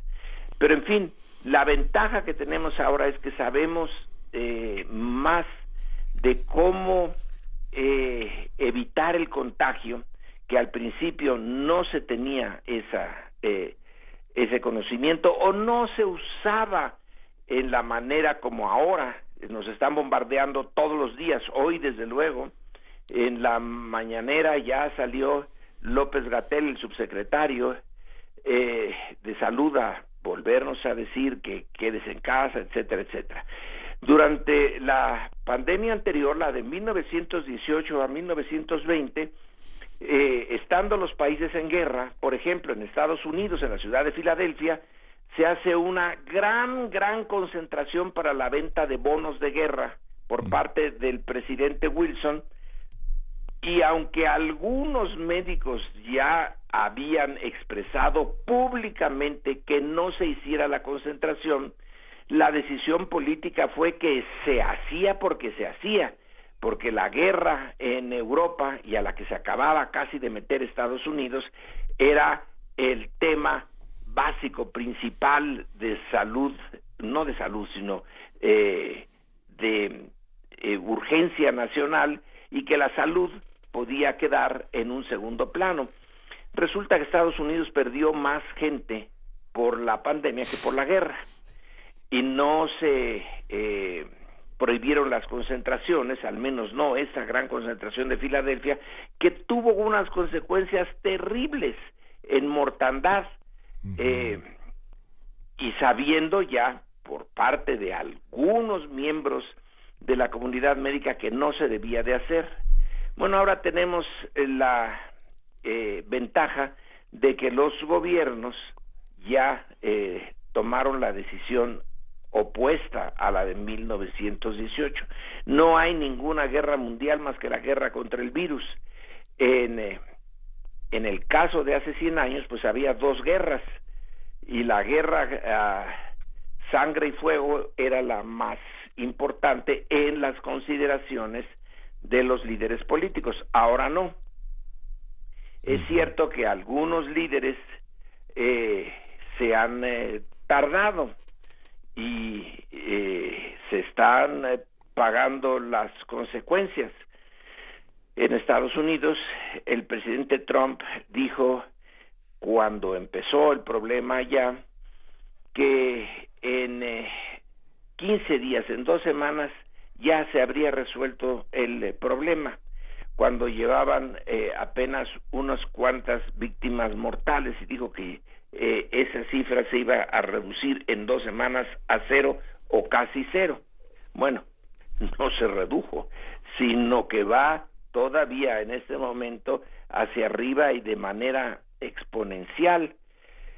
Pero en general, el tema mundial es el de restringir el contacto masivo de la población, estar preparados con las camas, con los eh, aparatos respiratorios, las intubaciones, etcétera, y hasta ahora, aunque algunas cifras suben de manera impresionante eh, en Italia, por ejemplo, en España y en Estados Unidos, que eh, ya va a ser el epicentro de la eh, epidemia, pues no se comparan con las de 1918.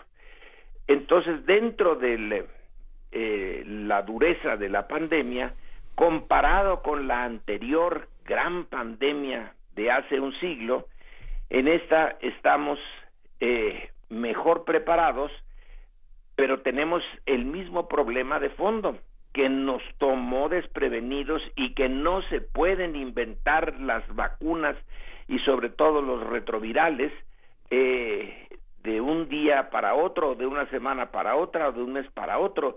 Tienen que hacerse los, experimentos de laboratorio, tardan tiempo en madurar y luego toma mucho tiempo la elaboración masiva de estos eh, medicamentos. Así que de momento lo único que tenemos son dos cosas pero primitivas eh, y sin embargo pueden ser muy funcionales que yo llamo eh, el eh, sistema Poncio Pilatos, que es el de estarse lavando las manos todo el tiempo, y el eh, sistema Robinson Crusoe, eh, antes de conocer a su viernes. amigo y sirviente Viernes, que es meternos en nuestra en lo- la isla más pequeñita que tengamos, que es nuestra casa, y ahí pasarla hasta que las cosas eh, mejoren.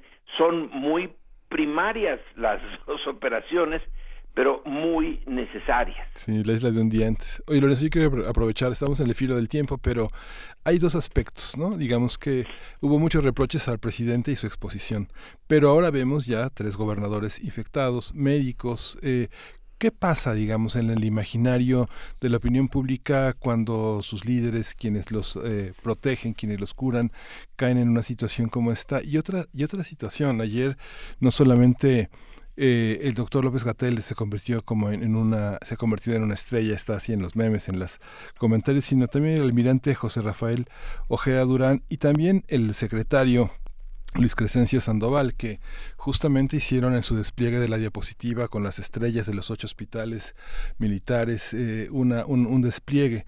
El despliegue también de ir por la señora Etel del Carmen Trujillo Rodríguez, una conacional eh, anclada en la ciudad del Cusco. Digamos, ¿esto qué significa después de la después de que pase la, la pandemia? Esta, este sistema de atención donde tenemos la capacidad de ir por unos enfermos. Bueno, 16, eh, 25, los que sean, pero que nos me importan. parece el ¿no? tema es eh, uno que también no solamente yo sino que todos lo hemos estado dando vueltas creo que en el fondo eh, en esto de el, el presidente y eh, lo que sale en los medios es parte de una eh, de la guerra que tenemos desde que la, el centro izquierda ganó la presidencia y eh, trastocó la forma tradicional de la política mexicana. Y quienes han sido afectados eh, y, se, y saben que van a seguir siendo afectados, están dispuestos a eh, defender su, eh, su, la forma antigua de, de, política y de ejercicio del poder y de influencia y entonces cualquier cosa, cualquier cosa se convierte en tema eh, de controversia y de ataque. No se podía esperar otra cosa con eh, la pandemia. Va a tener que librarse la guerra contra el virus a la vez que se estará librando la guerra entre la 4T y sus eh, adversarios. Van a ser dos guerras en el eh, mismo espacio, eh, espacio geográfico, eh, una en los medios y otra en los hospitales y en las medidas de salud. A mí no me sorprende en lo absoluto, lo suponía desde el primer momento, tampoco la dureza de, de esta guerra. Es eh, es un es un momento que tiene que aprovechar a fuerza la oposición eh, porque toma por sorpresa al eh, al gobierno. Bueno también toma por sorpresa a la oposición pero la oposición no tiene eh, la obligación de tomar medidas generales eh, ni de disponer de los recursos etcétera. Entonces cualquier cosa eh, va a ser parte del el combate vamos a estar viendo cómo se libran las dos guerras día a día hora a hora sí. eh, ahí sí cada quien tiene que eh, eh, tomar sus decisiones y hacer su diagnóstico de lo que está sucediendo. El que si el presidente le dio la mano a la eh, mamá del Chapo Exacto. y entonces sale alguien diciendo, ah, pues eso más o menos me hace sospechar que hay un acuerdo entre el cartel de Sinaloa y el gobierno para no atacarse y que por eso dejaron libre a Ovidio en Culiacán, eh, a pesar de que ya lo tenían, pero lo dejaron libre y eso es una eh, visión de un, em, una operación política fantástica para apoyar a un cartel y eh, declarar más dura la guerra al Jalisco Nueva Generación, etcétera. Sí va a seguir siendo eso. Yo no, eh, si alguien, si realmente hubiera ese acuerdo, lo último que se le ocurriría al eh, presidente es verse con la mamá de El Chapo, porque ya tendría el acuerdo, no necesitaría esa eh, fotografía, salvo que fuera realmente, tuviera un IQ muy chiquitito. Pero si llega a la presidencia y destrona al partido que ha estado todo el siglo pasado en el poder, pues no es porque le falte eh, imaginación e inteligencia. Sí. Hay que recordar, ah, Lorenzo, que el origen de la pandemia fue ese, ese, ese, ese manazo que le dio el Papa Francisco a la mujer oriental, ¿no? Que todos llaman la China, ¿no? Digamos, tiene, tiene ese poder mediático, ¿no? Este, de, de, jugar con esas imágenes desacreditadoras, ¿no? Pero eh, insisto, aquí estamos en una guerra política, en una guerra por el poder. Alguien que lo tuvo por mucho tiempo lo perdió y lo quiere recuperar, eh, porque le va mucho en eso.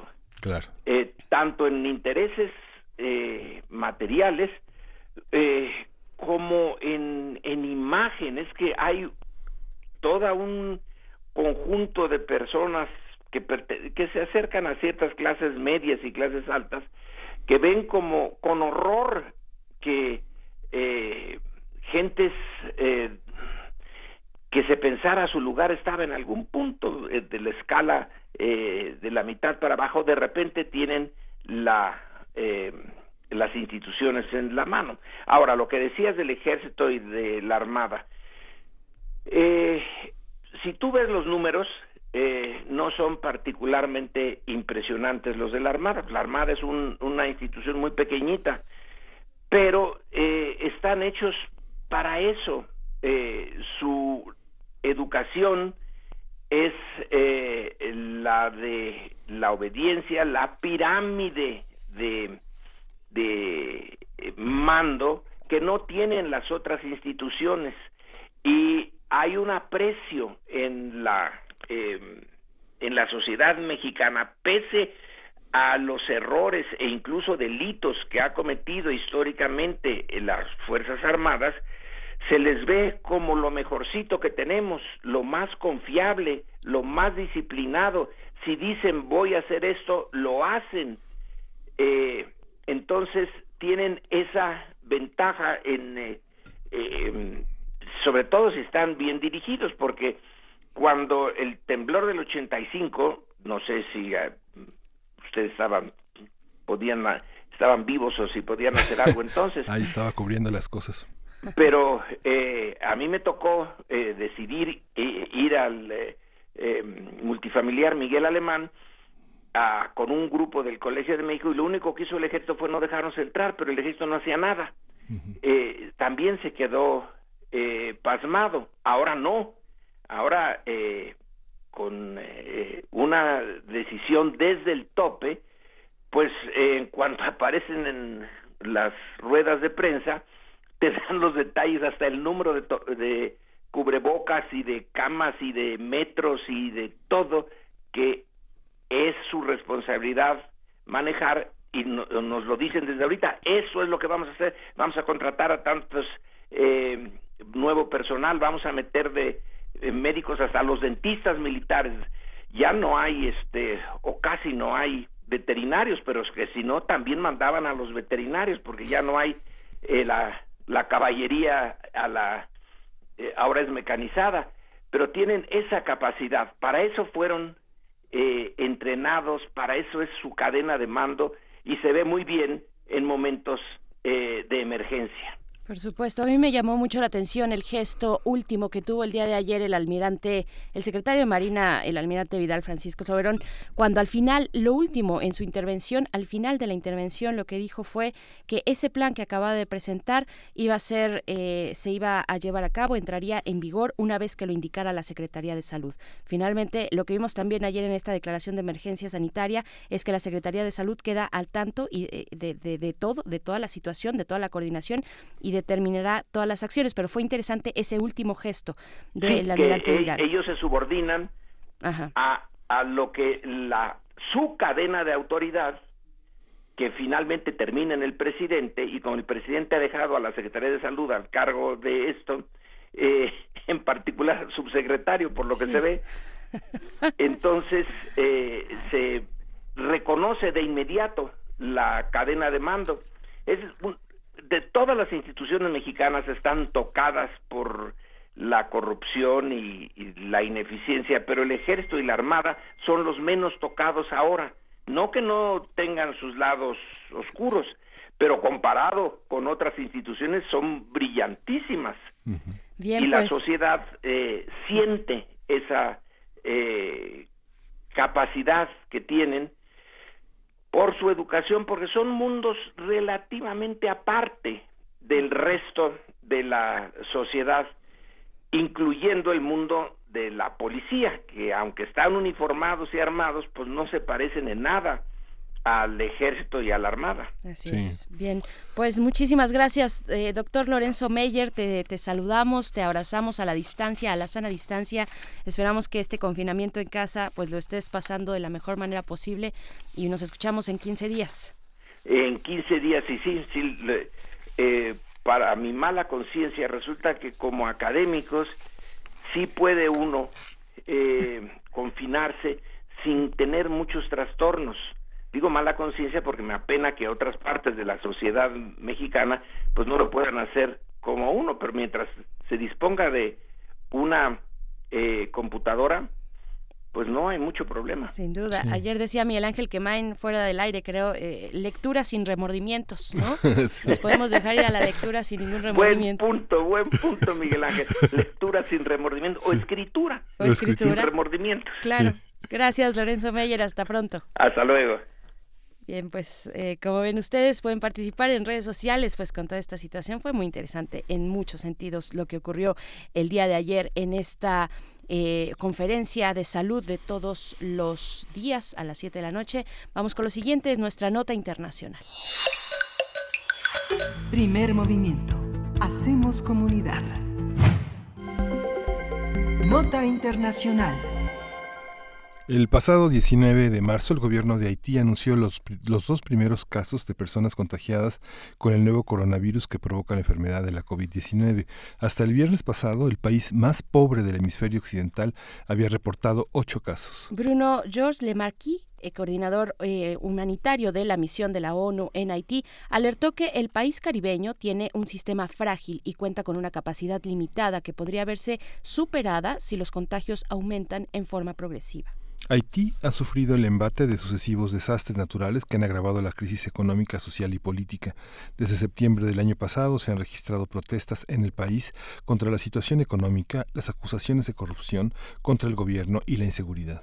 De acuerdo con estimaciones de la ONU, en Haití solo el 31% de la población tiene acceso a atención médica y alrededor de 2.3 millones de personas necesitan asistencia humanitaria de tipo sanitario, entre ellas más de un millón de niños y niñas y más de 300.000 mujeres embarazadas. A partir de la presencia en Haití del coronavirus que provoca la enfermedad del COVID-19, vamos a hablar de la situación de este país considerado el más pobre del planeta. Nos acompaña la doctora Yadira Galvez, ella es profesora investigadora de tiempo completo de la Facultad de Ciencias Políticas de la UNAM y experta en temas de seguridad internacional y defensa, así como de América Latina. Yadira Galvez, gracias por la espera, gracias por estar esta mañana con nosotros. Bienvenida. Hola, muy buenos días, Berenice. Muy buenos días ambos. Y pues sí, aquí compartiendo con ustedes, todos en el marco de, pues sí, de la atención de esta pandemia y pues nosotros también como universitarios haciendo lo propio desde, desde casa en la enseñanza y adoptándonos en este momento. Por supuesto. Eh, doctora Yadira Galvez, ¿cómo llega un país como Haití a recibir esta pandemia que pues ya le llegó desde hace dos semanas, semana y media aproximadamente, ya tiene los primeros casos. Sí, se registraron los primeros casos desde hace un par de, de semanas y bueno, Haití llega con una fragilidad todavía aún mayor que el resto de los países de América Latina en el sentido de que encuentra esta enfermedad, esta pandemia se encuentra en en un contexto donde hay una profunda crisis económica, social y política en el país más pobre de la región que además ha afrontado durante estos últimos años pues una serie de sucesos relacionados con el alza de combustibles, escándalos de corrupción, inestabilidad social. Y esto nos lleva a pensar en justo el impacto de la pandemia en términos tanto de la seguridad humana, es decir, de la seguridad de las personas, como de la seguridad del Estado-Nación en el sentido eh, distinto al que se ha conocido hasta ahora, porque, bueno, hasta hace poco tiempo en el sentido de considerar solamente las cuestiones territoriales como parte de la agenda de seguridad y defensa, sino replantearse y entender que este tipo de riesgos se elevan y generan una lógica de amenaza ya que los países no están preparados o los sistemas de salud están sobresaturados. Y en el caso de Haití, vamos a empezar a ver, por desgracia, una conjunción de elementos que pueden llevar a una emergencia humanitaria, como se ha señalado por parte de las autoridades de la Organización de las Naciones Unidas. claro, que viene, bueno, Haití, lo sabemos, viene después del terremoto de 2010, pues con una situación de la que no se puede recuperar, el cólera, este, los huracanes que le han impactado, en fin, hay desnutrición, violencia qué se puede hacer, qué, qué, se está planteando como ayuda humanitaria desde el ámbito internacional para poder asistir a una sociedad que está en estas condiciones. Eh, miren, es bien importante lo que acaban de comentar porque eh, en el caso de la epidemia que ellos pasaron de cólera, tuvo mucho que ver con la ausencia de servicios públicos para servicios públicos de saneamiento, pues, o sea, el acceso al agua potable, a las tuberías y el cólera en Haití, desgraciadamente, fue un cólera importado por parte de un miembro de la misión de estabilización que eh, llevaba cólera, llegó con cólera al país y entonces contaminó el agua. Y aquí te das cuenta de que la todo el apoyo humanitario tiene que estar y tiene que pasar por un proceso de planeación estratégica que permita realmente apoyar a los países y que cuentes no solo con la voluntad, sino también con las capacidades para operarlo, eh, de infraestructura, de personal, e identificar cuáles son las eh, especificidades de ese país y lo que necesita. Eh, a mí lo que me preocupa y lo que nos debe preocupar en este momento es que está la emergencia sanitaria en todo el mundo, que los países están tendiendo a cerrarse para atender las necesidades inmediatas de su población. ¿no? Los gobiernos están tomando decisiones, obviamente, poniendo como máxima prioridad a su población y a la atención de las necesidades internas e inmediatas. Y los esfuerzos de la Organización de las Naciones Unidas están ahí. En la última semana ha llevado adelante, ha, ha impulsado una serie de iniciativas precisamente para no olvidar aquellas zonas que o están en conflicto o tienen problemas de inestabilidad o como en el caso de Haití se combinan una serie de factores que pueden generar una crisis mayor en el sentido de la proliferación más rápida de obviamente esta esta enfermedad, la falta de atención ah, de salud para la población y si consideramos además que esta enfermedad pasa su su su atención y el tema de la prevención del contagio pasan mucho por el acceso a agua potable y a la capacidad que la gente tenga para poderse lavar las manos y tener una lógica de mm, extremo cuidado en la parte higiénica, pues ahí es cuando chocamos con la realidad de un país como, como Haití. Entonces, eh, sí va a haber algunos llamados de la comunidad internacional y esperemos que los haya, porque va a ser una situación humanitaria en lugares como estos que no van a tener la capacidad de atenderlo y ahí pues países como República Dominicana sin duda también tendrán que hacer lo propio porque comparten fronteras al igual que tendremos que hacer lo propio toda la comunidad internacional para apoyarlos. Es que es el laboratorio como a pequeña escala de todo lo que puede pasar con extremos de desigualdad como los que se viven allí y hay muchas ciudades latinoamericanas que están en esa circunstancia, que están olvidadas de los gobiernos centrales y que en países tan grandes como por ejemplo como Perú Bolivia, este, pues pueden ser Brasil, eh, pueden ser víctimas de toda esta situación, ¿no? Sí, sin duda. Eh, Haití es una pequeña muestra. Eh, en Haití eh, es mucho más. Lo podemos ver de una forma concentrada porque justo tienes todos los elementos en el espacio. Pero coincido absolutamente contigo cuando dices es que esto se replica en otros espacios a nivel de América Latina, ¿no? Nuestros nuestros gobiernos y nuestros tomadores de decisiones tienen hoy un desafío importante de la forma en que se van a implementar los planes para afrontar la la pandemia y por supuesto que aquí la población civil juega un papel sustantivo para apoyar a esta implementación, pero también tenemos eh, lugares donde no han tenido acceso a servicios públicos de salud desde hace, o sea, es una es una deficiencia de nuestros de nuestros estados, ¿no? O por ejemplo el tema del saneamiento, eh, me gustaría hacer la reflexión en el caso en el caso peruano, en el caso colombiano, en el caso de Brasil, ya sea en las zonas rurales o en algunas ciudades que no cuentan ni siquiera con caminos para atender enfermedades eh, como una diarrea que se puede complicar, es decir, otro tipo de enfermedades por las cuales la gente también pierde la vida en nuestros países derivado de esto, ¿no? De falta de infraestructura de atención y en el caso del COVID, pues la presión es todavía mayor por el nivel de contagio que tiene y porque necesitas tener una infraestructura para el caso de que la gente llegue a necesitar el apoyo respiratorio y es lo que preocupa mucho a los países, además de sus impactos a nivel económico en economías como las nuestras que eh, dependen en mucho también, la gente depende del sector informal de la economía. No hay una lógica de cobertura amplia de trabajo y de beneficios sociales vinculados al trabajo, es decir, de el trabajo digno y bien remunerado y con estas previsiones sociales que tienen en otros espacios, ¿no? Por sus propias trayectorias. Entonces, ahorita vamos a ver justo cómo esta crisis de salud va a impactar de forma diferenciada a los países y a las personas dependiendo también de las capacidades.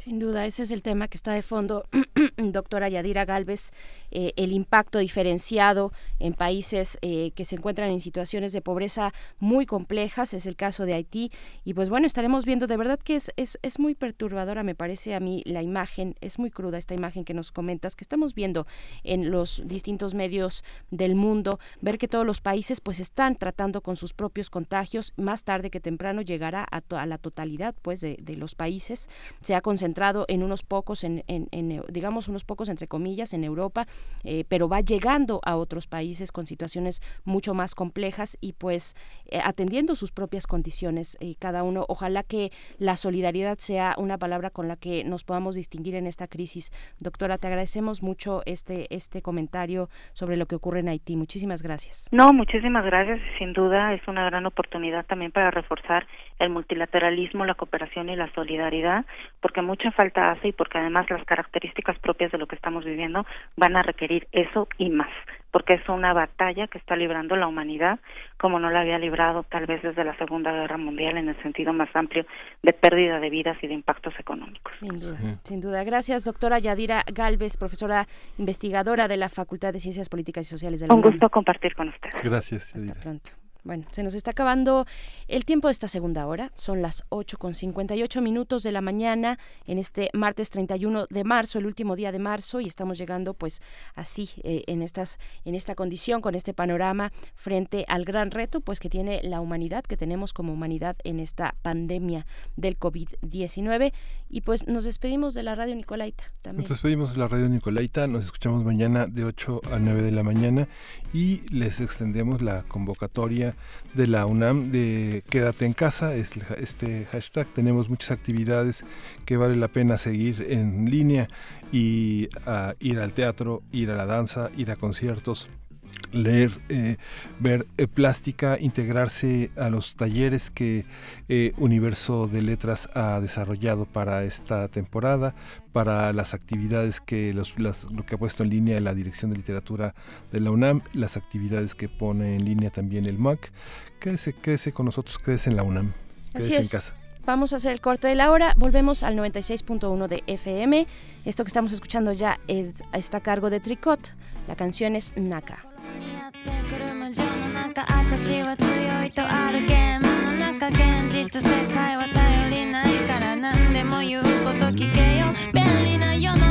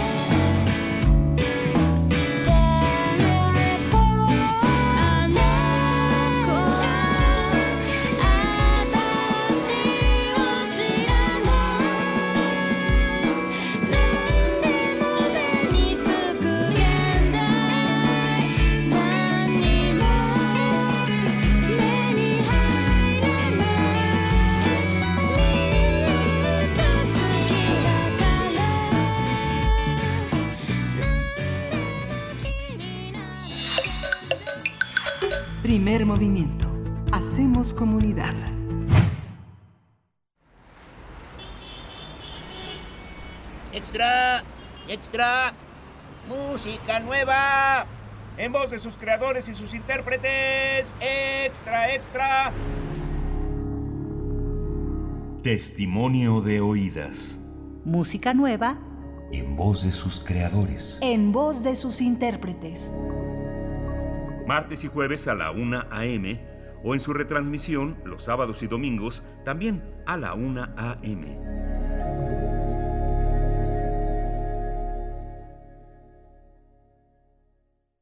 ¿Has intentado dejar de beber y no puedes? Puede ser que seas un alcohólico. ¿Alcohólico se escucha fuerte? Las consecuencias pueden ser peores. No dudes, infórmate. Mayor información al 5705-5802. Lada sin costo 01800-561-3368. Hoy más que nunca me importa que mi vecina esté bien, que tú estés bien y que en tu casa estén bien.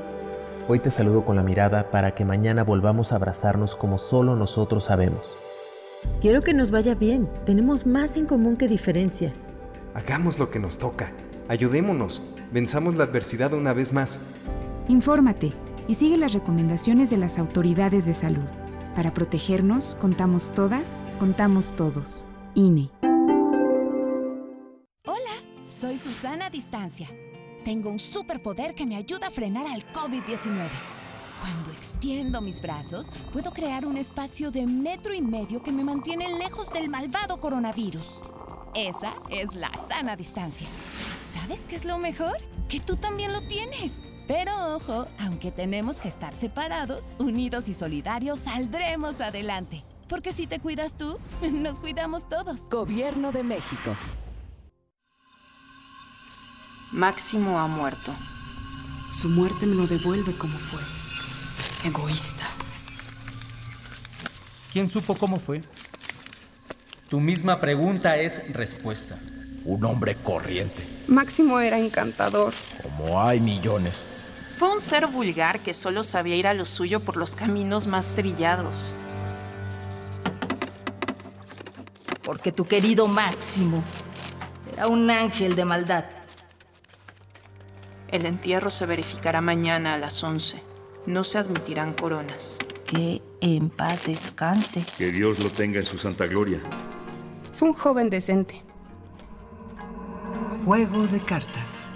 Escucha esta producción a lo largo de la programación. Una producción de Radio UNAM y la cátedra Max Au en Arte y Tecnología.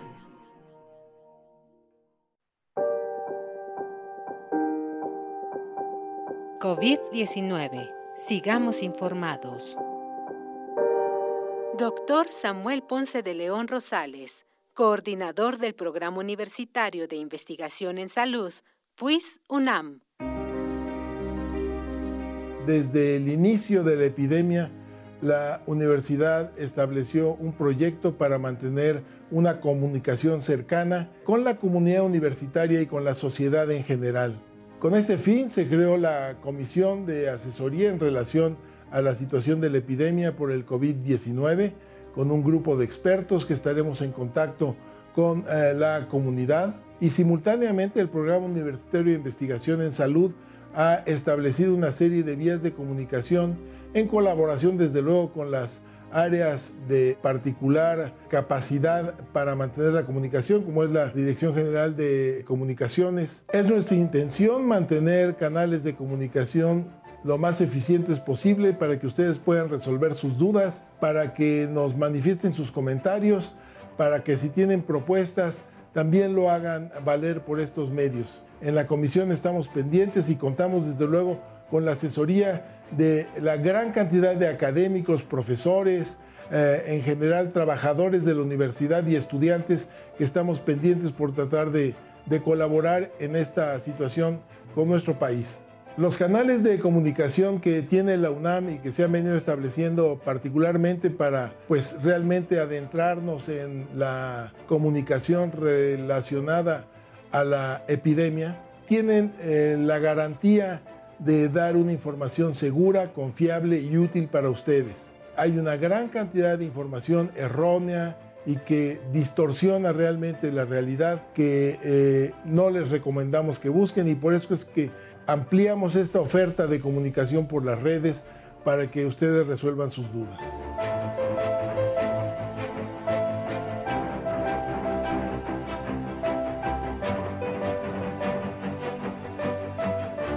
Doctor Samuel Ponce de León Rosales, coordinador del Programa Universitario de Investigación en Salud, PUIS UNAM.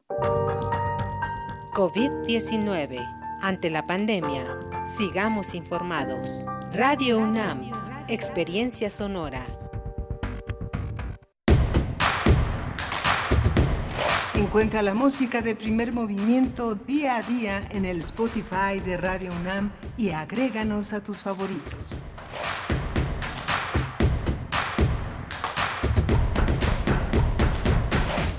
Son las 9 de la mañana con 7 minutos y ya volvimos después de este corte, el corte de la hora. En este martes 31 de marzo, aquí a primer movimiento, estamos iniciando nuestra tercera hora de transmisión y continuamos con nuestra sana distancia. Miguel Ángel Quemain, ¿cómo estás? Sí, muy bien. Continuamos con la sana distancia y continuamos apoyando esta iniciativa, esta obligación ciudadana de quedarnos en casa. Estamos aquí con un enorme compromiso de estar frente a los micrófonos con el mayor cuidado hasta donde la situación lo permita, pero eh, la comunicación es una tarea prioritaria para nosotros como la seguridad, como la salud, estar comunicados con credibilidad, combatiendo eh, las fake news, las noticias sesgadas, tratando de ofrecer la, información y el análisis más oportuno, más adecuado a la circunstancia que estamos viviendo, pues eh, ha sido también una parte de el favor que nos da a nuestros radioescuchas el seguirnos, el comentarnos, el participar activamente y hacer comunidad con nosotros, Berenice. Por supuesto, sí, como eh, eh, pues este órgano difusor de la cultura y de lo que ocurre también en la universidad, de todos los comunicados, de todo lo que se esté, se esté llevando a cabo, es pues parte de esto Radio UNAM y por supuesto TV UNAM también, que cada día eh, tiene un programa, un programa interesante sobre las dudas que se puedan ir encontrando en esta situación de confinamiento, en esta situación de, salud. La UNAM Responde es el programa que se transmite todos los días a las 3 de la tarde en TV UNAM con una retransmisión a las 6.30. Eh, ustedes pueden enviar sus dudas, sus preguntas. Está el hashtag La UNAM Responde y pues bueno, de esa manera seguir comunicados, seguir haciendo comunidad. También es el sismológico eh, nacional que se encuentra en la UNAM, el que no ha parado, el que continúa con sus actividades. Somos pocos, en realidad muy pocos, contados los espacios, algunos eh, laboratorios de investigación investigación que, que, tienen que continuar con sus, con sus eh, procesos de investigación por el tipo de materiales que manejan, en fin, eh, pero de manera de verdad muy, muy aislada, muy específica, muy puntual, ciertas tareas las que se desarrollan, eh, prácticamente las que hemos mencionado aquí y nada más. Fíjense que entre toda la oferta que tiene la UNAM en línea, además de la que ya hemos dado cuenta aquí y que seguiremos dando cuenta por parte de Cultura UNAM, también está el deporte, el deporte en la UNAM y en estos días, en esta semana, eh, la, Dirección de Deporte de la UNAM pues ha realizado rutinas de ejercicios para realizar en casa, para llevar a cabo en casa a través de las redes digitales, específicamente en un Facebook Live eh, que ustedes pueden pues eh, observar, que pueden unirse a esta rutina de ejercicios en casa. Deporte UNAM lo propone, están pues transmitiendo a las 12 del día eh, el lunes y el martes tuvieron estas transmisiones, así es que hay que estar atentos porque es una buena forma de ponerse eh, pues activos en este confinamiento. Y pues bueno también invitarles como siempre a que se sumen a Cultura UNAM en casa estas más de 700 actividades que se llevan a cabo de manera virtual en todos los museos de o en varios de los museos de la UNAM, el Museo del Chopo, el MUAC, eh, la Casa del Lago también tiene algunas cuestiones por ahí, la mm, de literatura, están, por ejemplo, hay talleres literarios, pueden encontrar materiales de lectura diversos como Vindictas, Vindictas que se encuentra en libro electrónico, en fin, y también, también nosotros aquí en Radio UNAM tenemos el espacio de podcast en nuestra página, Radio Podcast y pueden encontrar una gran diversidad, gran diversidad de podcast, de producciones especiales que van a disfrutar muchísimo y pues bueno, ahí está la invitación. Por lo menos 260 programas en el podcast que están en línea, que pueden escucharse y que pueden escucharse a toda hora del día, en cualquier momento, este, mientras están haciendo tareas, este, los audífonos permiten también tener una, un acceso sin, sin molestar a los demás. Y nada más quería agregar una, una cosa muy breve, la Coordinación de Universidad Abierta y Educación a Distancia ofrece con el apoyo de la Facultad de Estudios Superiores Acatlán un curso gratuito de inglés. Hay que escoger, eh, hay que hay que entrar al CUAED y este buscar la, la opción del aula abierta, el ambiente virtual de idiomas y pusieron al alcance de, todo el público la posibilidad de estudiar inglés, seleccionar su nivel y desarrollar aprendizajes tanto de lectura como de eh, comprensión de textos y la comprensión oral. Es interesante, las cuatro, los cuatro idiomas que manejan pues son español, francés, italiano e inglés e inglés está gratuito para todas las personas que se quedan en casa. De nuevo la página es? La página es avi.coaed.unam.mx. Muy bien, pues ahí está este dato. Vamos a ir con la poesía necesaria en la voz de Benito Taibo, nuestro querido Benito Taibo, que ya saluda del otro lado. En unos momentos más estaremos escuchándolo. Para después ir con nuestra mesa del día, vamos a conversar con el doctor Mauricio Rodríguez Álvarez, profesor del Departamento de Microbiología de la Facultad de Medicina de la UNAM. Vamos a platicar de las nuevas medidas contra la pandemia del COVID-19. Vamos con la poesía primero. Primer movimiento Hacemos comunidad. Es hora de Poesía Necesaria. Hola amigos de Primer Movimiento, soy Benito Taibo. Gracias por abrir este espacio, gracias por permitirme leer uno de los poemas. Tal vez uno de los poetas que a mí más me han marcado es Abigail Bojorques. Tuve la enorme fortuna de conocerlo Murió en noviembre del 95 a los 58 años, poeta sonorense, un, de verdad luminoso, magnífico. ¿Saben qué dijo de él Efraín Huerta? Dijo que era poeta de todas las latitudes. Y va, ya sin más preámbulo, el llanto por la muerte de un perro. Hoy me llegó la carta de mi madre y me dice, entre otras cosas, besos y palabras, que alguien mató a mi perro, ladrándole a la muerte como antes a la luna y al silencio el perro abandonó la casa de su cuerpo, me cuenta, y se fue tras de su alma con su paso extraviado y generoso el miércoles pasado. No supimos la causa de su sangre. Llegó chorreando angustia, tambaleándose, arrastrándose casi con su aullido, como si desde su paisaje desgarrado hubiera querido despedirse de nosotros. Tristemente tendido quedó, blanco y quebrado, a los pies de la que antes fue tu cama de fierro, lo hemos llorado mucho. ¿Y por qué no? Yo también lo he llorado. La muerte de mi perro sin palabras me duele más que la del perro que habla y engaña y ríe y asesina. Mi perro siendo perro no mordía. Mi perro no envidiaba ni mordía. No engañaba ni mordía. Como los que no siendo perros descuartizan, destazan, muerden en las magistraturas, en las fábricas, en los ingenios, en las fundiciones, al obrero, al empleado, al mecanógrafo, a la costurera, hombre, mujer, adolescente o vieja. Mi perro era corriente, humilde ciudadano de ladrido carrera. Mi perro no tenía argolla en el pescuezo, ni listón, ni sonaja, pero era bullanguero, enamorado y fiero. A los siete años tuve escarlatina y por aquello del llanto y el capricho de estar pidiendo dinero a cada rato, me trajeron al perro de muy lejos, en una caja de zapatos. Era minúsculo y sencillo como el trigo. Luego fue creciendo, admirado y displicente, al par que mis tobillos y mi sexo. Supo de mi primera lágrima, la novia que partía, la novia de las trenzas de racimo y de la voz de lirio. Supo de mi primer poema balbuceante cuando murió la abuela. El perro fue en su tiempo de ladridos mi amigo más amigo. Ladrándole a la muerte como antes a la luna y al silencio, el perro abandonó la casa de su cuerpo, dice mi madre, y se fue tras de su alma. Los perros tienen alma, una mojadita como un trino con su paso extraviado y generoso el miércoles pasado. Ay, en esta triste tristeza en que me hundo, la muerte de mi perro sin palabras me duele más que la del perro que habla y extorsiona y discrimina y burla. Mi perro era corriente, pero dejaba un corazón por huella. No tenía argolla ni sonaja, pero sus ojos eran dos panderos. No tenía listón en el pescuezo, pero tenía un girasol por cola y era la paz de sus orejas largas dos lenguas de diamantes. Primer movimiento. Hacemos comunidad. La mesa del día. El gobierno federal decretó ayer la declaración de emergencia sanitaria por causa de fuerza mayor ante el incremento de los casos del nuevo coronavirus en el país. Durante la conferencia del informe técnico de la COVID-19, Marcelo Ebrard, secretario de Relaciones Exteriores, dio lectura a las medidas acordadas en el Consejo de Salubridad para enfrentar la contingencia en las siguientes semanas. Hugo López Gatel anunció la ampliación de la fase de sana distancia hasta el 30 de abril, ante el avance de los casos infectados con el nuevo coronavirus que provoca la enfermedad de la COVID-19. El subsecretario de Salud explicó que en estos momentos nos encontramos en una fase de ascenso rápido y llamó a no perder la oportunidad de mitigar la transmisión.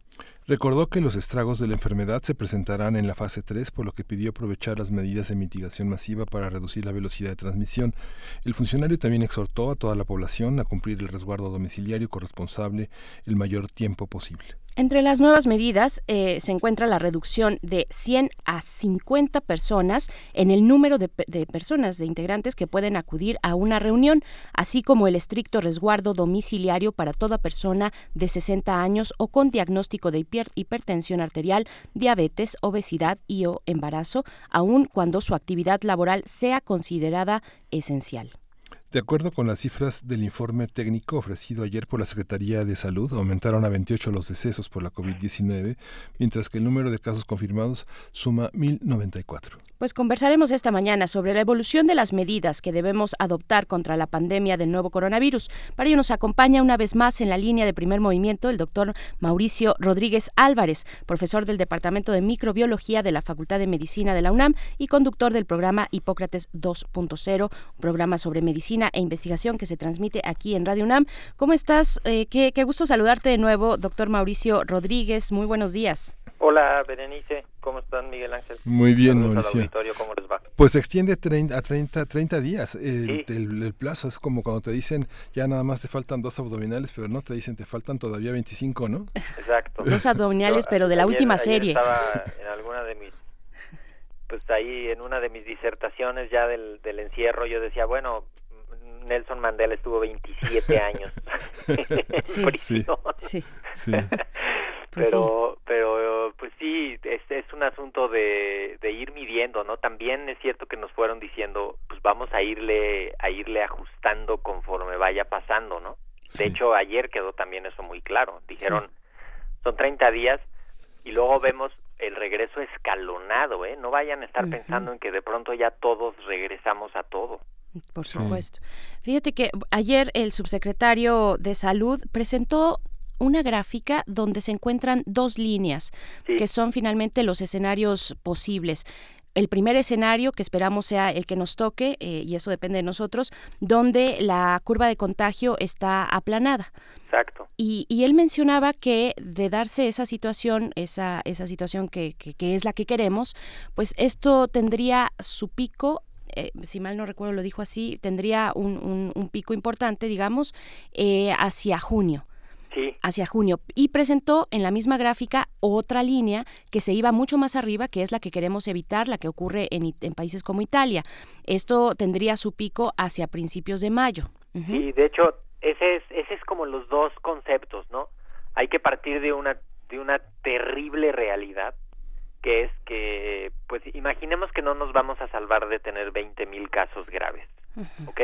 Partamos de esa realidad, ni modo. Entonces, ahora sí administrémosla. ¿Qué preferimos? Que esos 20 mil casos graves que van a necesitar atención hospitalaria lleguen en, de aquí al 15 de mayo o que lleguen de aquí al 15 de agosto, ¿no?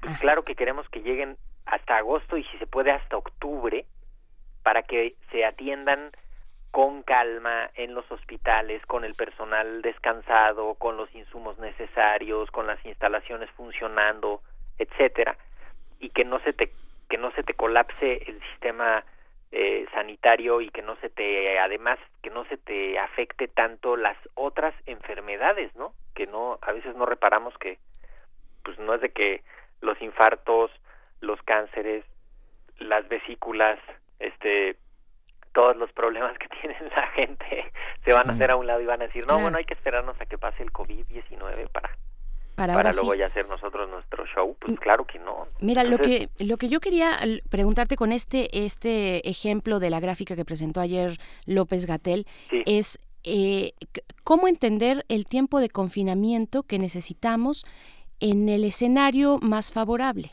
Sí. En el pues mira, el, el, el, lo importante es que hay que ir viendo las cosas como con 14 días de adelanto, ¿no? Eh, y, estar pensando como 14 días por adelantado. O sea, los contagios que ocurran ahorita los vamos a ver en el transcurrir de los siguientes 14 días. Entonces, si a mí me dicen que ahorita todavía no están, no hay muchos casos en los hospitales, quiere decir que hace 14 días que todavía no teníamos ninguna de las medidas, todavía no estaban ocurriendo los contagios.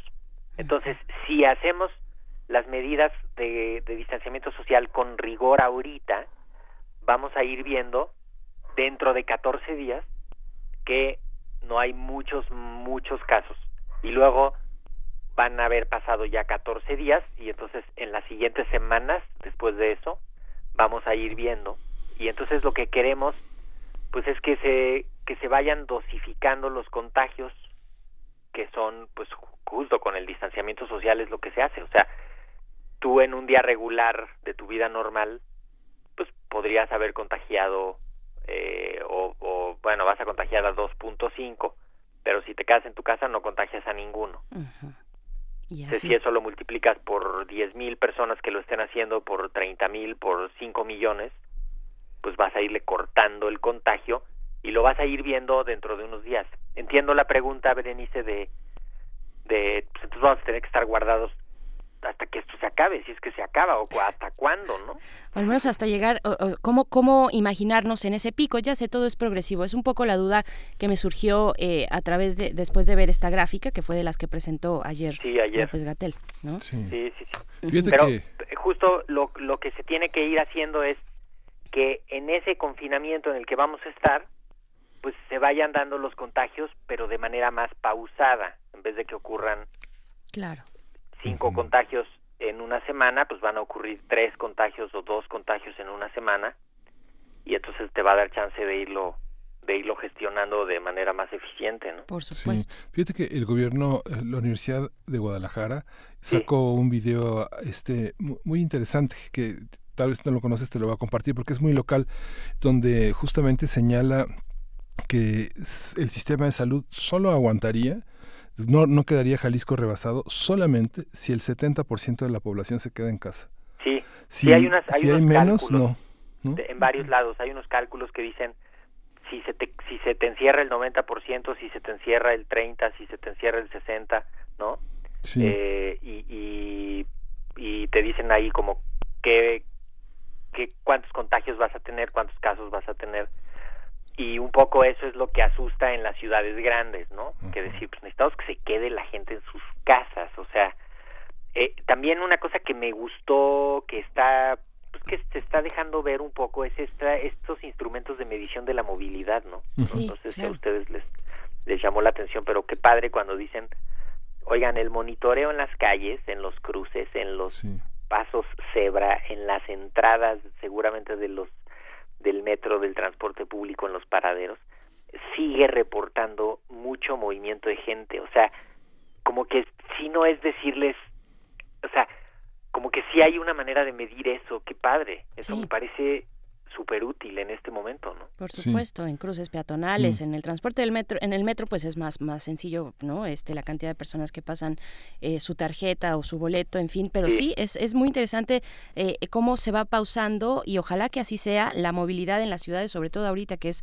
donde se encuentran los mayores momentos eh, focos de contagio. ¿Cómo has visto tú la evolución de esta curva de propagación para nuestro país? El pues subsecretario dice que estamos ya en una en un contagio acelerado ¿Qué significa? Mira, ahí hay una cosa que también resulta útil y, que está bien irla viendo, que es la proporción de casos de los de los positivos, la proporción de casos que no tienen explicación de dónde vienen, ¿no? Que son los los de la comunidad, que así ya los los denominamos, ¿no? De todos casi teníamos chance todavía de decir, mira, es que este señor estuvo en Italia, este cuate estuvo en una reunión con un alemán que había venido, ¿no? Como que había manera de trazar eso. Pero cada vez es más el, número de casos en los que dices, híjole, este sí quién sabe de dónde ya.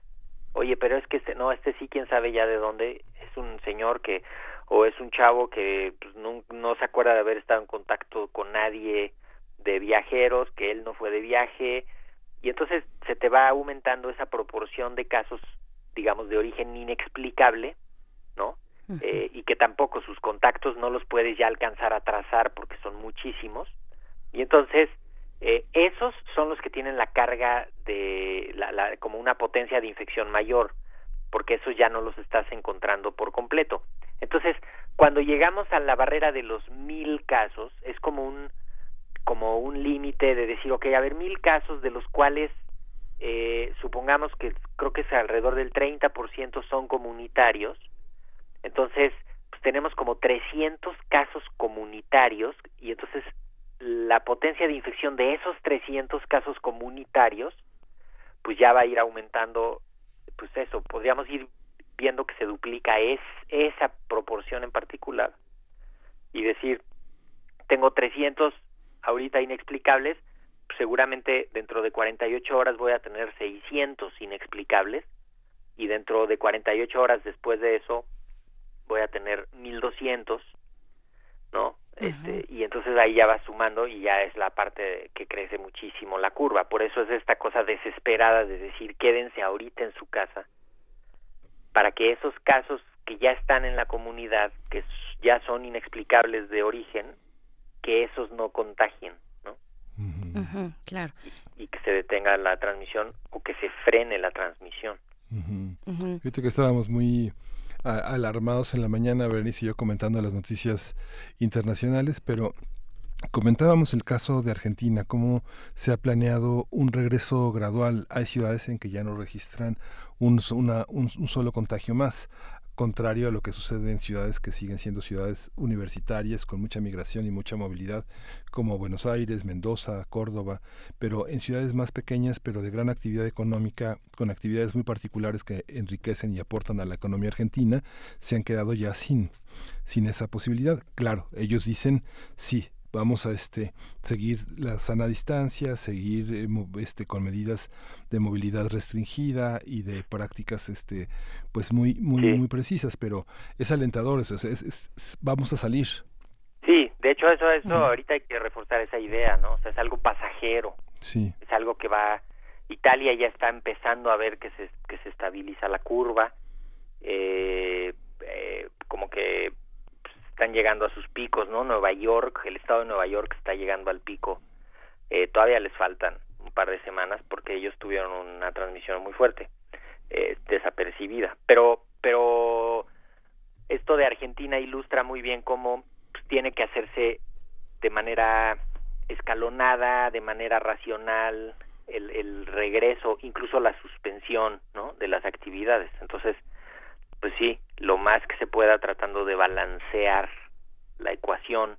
Yo me imagino perfectamente a unos diciendo, ya ciérrenle, y a otros diciendo, ya ábranle. O sea, qué, qué, qué difícil tarea, ¿no? La de los gobiernos, de, de pues, unos empresarios diciendo, o gente económica, ¿no? Diciendo, oigan, necesitamos que se mueva esto porque si no se muere. y otra gente que, que diciéndole, oye, necesitamos que no se mueva porque si no se muere, ¿no? Claro, por supuesto. Y estamos viendo pues este avance progresivo en distintos países, eh, ¿no? Y diferente en cada país. Además. También, también eso es importante, ¿no? Siempre nos insisten mucho en que eh, así como de, oye, pero la epidemia está horrible en España y México, ¿por qué no? Bueno, pues porque México está con su epidemia, ¿no? Eh, aquí adentro. Entonces, en este momento en el que estamos, se sembró ayer con este decreto que se publicará hoy en el diario del mediodía, se siembra un, un, un sustento jurídico. Quizá la gente no le hace mucho, pues, o sea, como es como cuando declaran lo de pandemia a la OMS, ¿no? Como que de pronto pudieran decir, ¿y, y, y qué implica eso?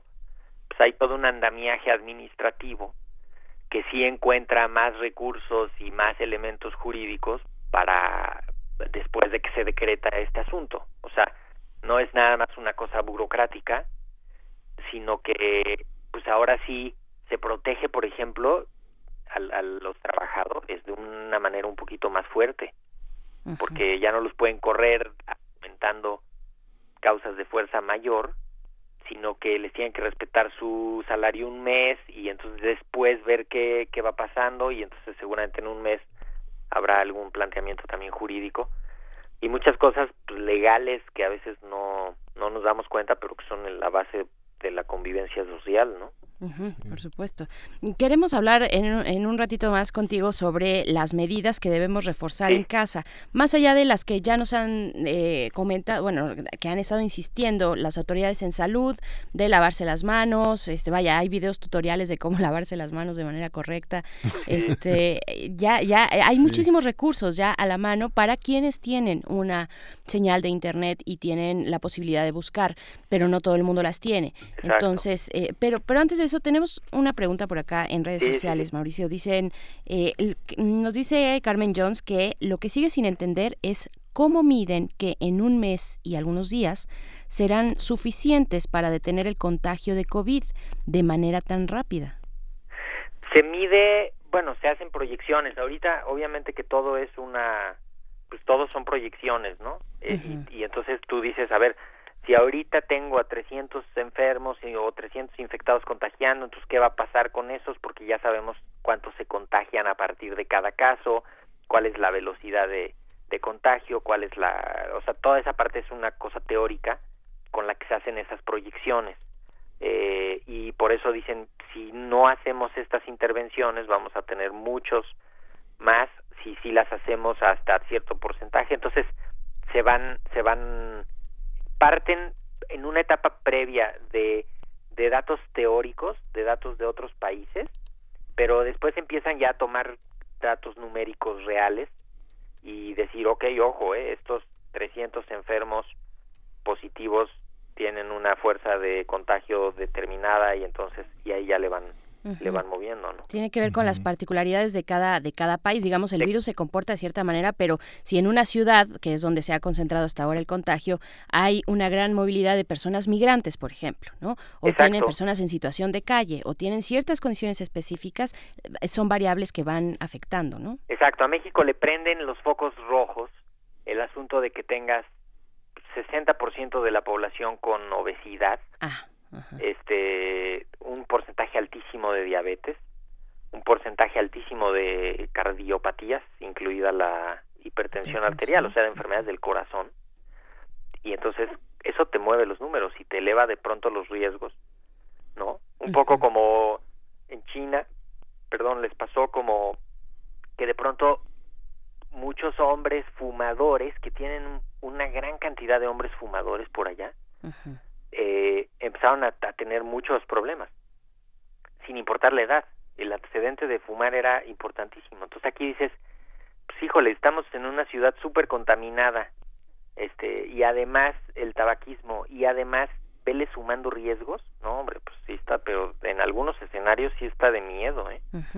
Claro. Sí, no es tan sencillo explicar. Yo estaba viendo algunos trabajos que existen sobre el desarrollo de la epidemiología y ahora que mencionabas la, lo multifactorial eh, eh, influye en la probabilidad y mientras más complejo, más, más rico es el análisis, las posibilidades son más difíciles de calcular. Normalmente. Por eso, por eso tienen que tomar medidas así de pronto que abarquen todo, ¿no? O sea, yo, por ejemplo, mira, yo, yo soy microbiólogo, ¿no? Yo, yo entiendo bien un fenómeno que es la cantidad de, le llamamos el inóculo de la infección, o sea, qué, qué tanto virus o bacteria te entra y, y, y qué, qué puede pasar si te entra mucho virus y qué puede pasar si te entra poco virus.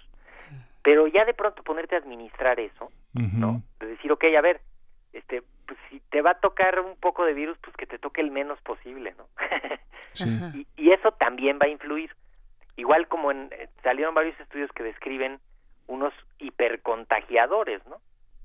Son gente que estuvo aventando mucho virus en sus mocos y en sus estornudos durante unos días y entró en contacto con muchísima gente esos días y se hicieron unos contagios súper grandes eh, pero eso ya son fenómenos individuales dentro de la epidemia.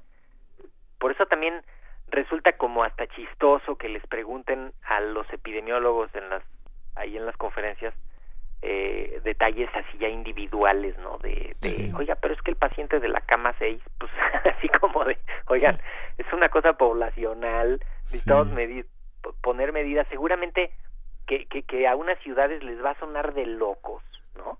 Hoy en la mañana hablé a un programa, me invitaron a hablar a un programa de radio de Puerto Vallarta, ¿no? Y en serio, yo creo que parecía yo un loco diciéndoles esto, ¿no? Porque eh, claramente están conectados con otra realidad, ¿no? entonces, eh, seguramente hay unas ciudades en la República que, que están en otro, en otra, en otra dimensión, pero que no alcanzan a ver que los va a alcanzar la epidemia también. Claro, hay una, hay un, hay un sector que sí ha sido un sesgo que sí ha sido considerado, que es el de los asintomáticos. Ese, ese es interesante también saber y, y, sobre todo compartir con quienes escuchan sobre, sobre los riesgos de ser un, un asintomático, de tener estas. lo de los asintomáticos nos puede, nos puede volver locos, ¿eh? porque entonces todos somos asintomáticos. Pero sí es cierto, salieron hace poquito unos estudios en el que documentan ya numéricamente el peso de, de los asintomáticos en la epidemia en China, que, que era un otro tipo de epidemia, o sea, una epidemia desapercibida, ¿no? Una epidemia este, muy concentrada a los hospitales, pero de pronto dicen, pues casi que 8 de cada 10 contagios ocurrieron a partir de un asintomático y entonces sí nos ponen, pero bueno, a girar porque dicen, pues sí, entonces hay que guardarnos absolutamente todos. Todos, por supuesto, aunque no tengamos síntomas. Para que el que trae el virus, pues ya lo traiga ahí poquito y ya. Ese problema que tenemos con el virus del papiloma humano, digamos que los hombres son asintomáticos en la mayoría de los casos. Sí, son portadores y pudieran estar contagiando. Sí, por eso es importante la vacuna, ¿no? Que es algo que ha avanzado Francia en los, en los, últimos cinco años de una manera notable entre su población que sale de la adolescencia y empieza su actividad sexual. Ya, digamos, no tienes que preocuparte por esta prevalencia que hay en los, en los hombres asintomáticos, ¿no? Sí, también ahí justo para, para, para no, o sea, porque cuando ya incluyes a la vacunación a los niños, se te duplica la demanda de vacuna, ¿no? Claro. Y entonces, lo que han encontrado unos estudios es que si tienes la población de niñas vacunadas al 90%, sí. entonces no es indispensable que vacunes a los niños. Exacto. En términos de administración de la vacuna, ¿no? porque no hay vacuna para todos en el mundo. O sea, no, eso no es un chiste. Sí, fue toda una cosa en el Congreso francés porque tuvieron que destinar parte de lo que tenían etiquetado para la hepatitis para para, para, para, hacerlo para la para el, para el este virus y papiloma. Sí, sí, sí, sí. Ahora regreso a lo de coronavirus, que hay una parte importante del adentro de la casa. Creo que ya hablamos mucho de la protección y de quedarnos y no sé qué, pero ¿qué pasa si adentro de la casa hay un enfermo? ¿No? Pues tenemos que buscar cómo ahí adentro tratar de aislarlo todavía más para que no contagie a todos los que están en la casa.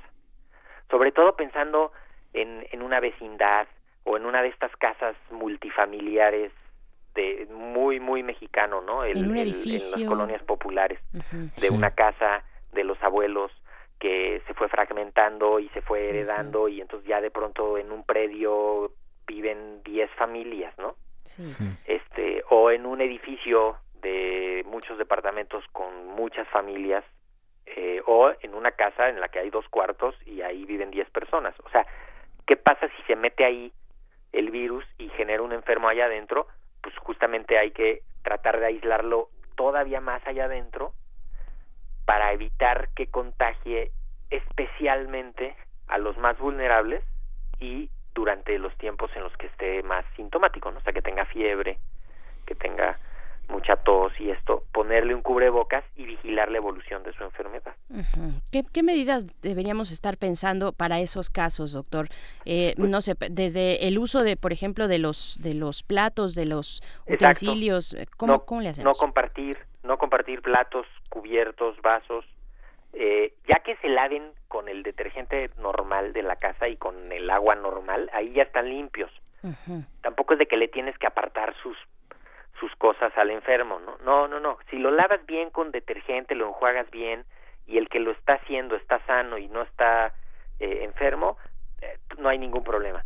Hay que tener preparados, pues, cuando menos unas dosis de paracetamol, un termómetro, eh, un adulto que se pueda hacer cargo de la situación, eh, un que les quede claro el asunto de la fiebre, por ejemplo, si tienes mucha fiebre te deshidratas, pierdes agua, se te va por el agua, entonces hay que estar tomando mucha agua simple, que no tenga azúcar, eh, hay que estar que no tenga alcohol, ¿no?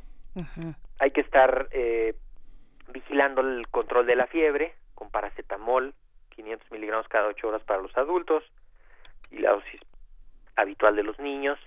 Hay que estar, eh, se les puede dar ibuprofeno también sin ningún problema y vigilar los datos de alarma, ¿no? Que será fiebre de difícil control, tos muy persistente, dificultad respiratoria, entonces sí, echarse echarse una carrera a un hospital o hablar al 800 0044 800 que es un teléfono ahí que estamos dando a todas horas pero pero tener esa esa idea, tener los teléfonos de emergencia a la mano, eh, si se vive cerca de gente, vecinos y tal, que haya buena relación, pues tener a los vecinos informados, tener los, los números de contacto, tener una vía de comunicación con los vecinos, ¿no?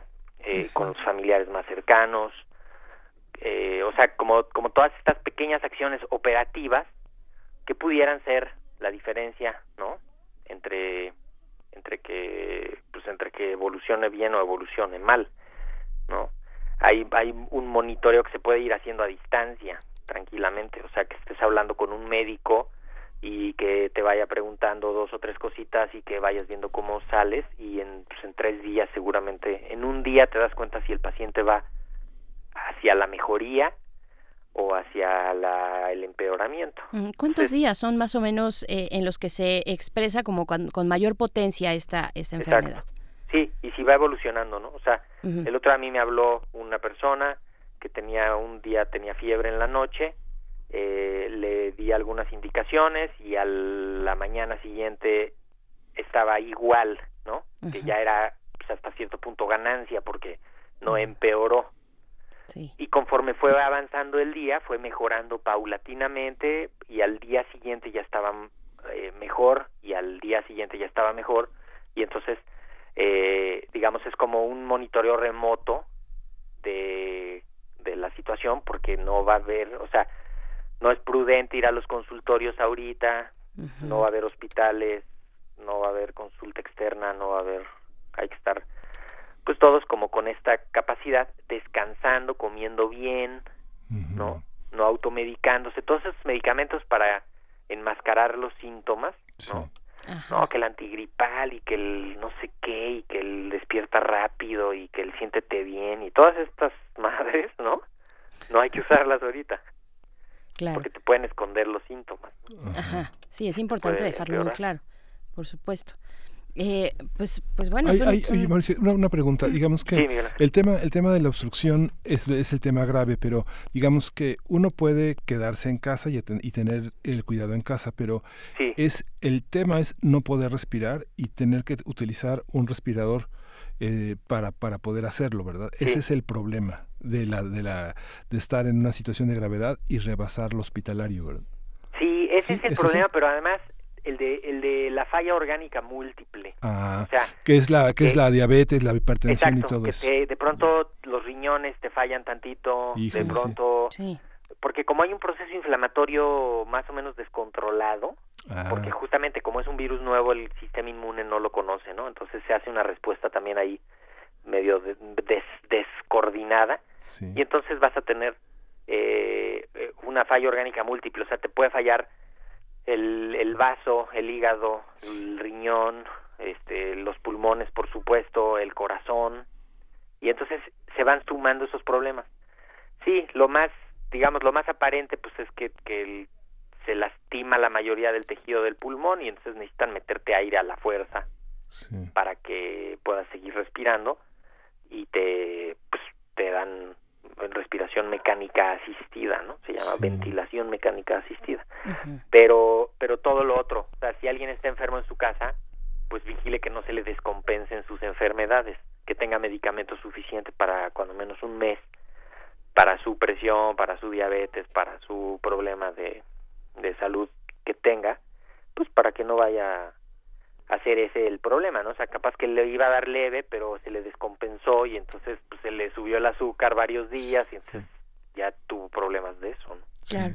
Por acá te pregunta Mayra Elizondo en la audiencia, dice, ¿cuál es el porcentaje de la población total que sí va a ser contagiada con COVID-19? Mira, hay un dato muy importante, Mayra, que es el de el de pues, una cosa es contagiarte y otra cosa es estar enfermo hay unos cálculos que dicen que 70 o 80% de la población mundial se va a contagiar. ¿Sale? De estos, alrededor del 60, 65% se va a enfermar. ¿Sí? Sí. De estos, la gran mayoría, 80, 85%, van a ser leves. ¿Sí? Luego el 10% van a ser moderados, el 5% van a ser graves. Ah. Entonces, eh, lo que queremos es que el virus alcance a toda la gente, pero de manera despacia o de manera ordenada, este, en poca cantidad de, de, de infección, que la gente esté lo más sana posible, lo más descansada posible, lo menos estresada posible, que salga rápido de eso, pero, pero por ahí van los números, de acuerdo a lo que se ha se ha ido viendo. Por eso ahorita en China y en otros países de esa región están empezando a ver el inicio de una segunda ola que, que tienen que, que detener de justamente de los casos ahora importados. Okay, ahora China va a empezar a tener un problema por casos importados, ¿no? Están cerrando ahí ya accesos y cosas así. Pues Pero esos son los números así a, pues a, figuras gruesas, ¿no? Pues te, te, damos un abrazo, te agradecemos mucho una vez más, doctor Mauricio Rodríguez Álvarez. Eh, no estás ahorita ya en Hipócrates, ¿no? Eh, no, bueno, ahí, el, último que hicimos en vivo fue la semana pasada. Mm, okay. Eh, hoy vamos a sacar uno grabado que es sobre, sobre el botiquín en casa, ah, y además pues viene muy a tiempo. Invitamos, habíamos invitado hace tiempo al doctor eh, Thierry Hernández, que es el jefe de urgencias del Instituto de Nutrición, y justamente platicamos sobre las urgencias médicas y en otro programa platicamos sobre el botiquín en casa, que es el que va hoy, eh, y vamos a ir viendo cómo evoluciona esto y tal vez vamos a grabar algunas intervenciones Mm, eh, por teléfono y irlas metiendo para los programas. Perfecto. Eh, pues para, para ir tratando de construir los programas, pero también, pues sí hay que, ahora sí que hay que guardarse en casa ustedes. Sí. Esperemos que pronto ya lo estén lo estén haciendo también. Ya lo vamos a implementar también. Sí, ya estamos en eso. Pues te agradecemos mucho, doctor Mauricio Rodríguez. Gracias. Mauricio. Un abrazo. Igualmente un abrazote. Que estén muy bien. Saludos al auditorio. Gracias. Gracias. Bueno, vamos a ir con música. Esto es Solidaridad, se llama la canción. Oprimits es la banda.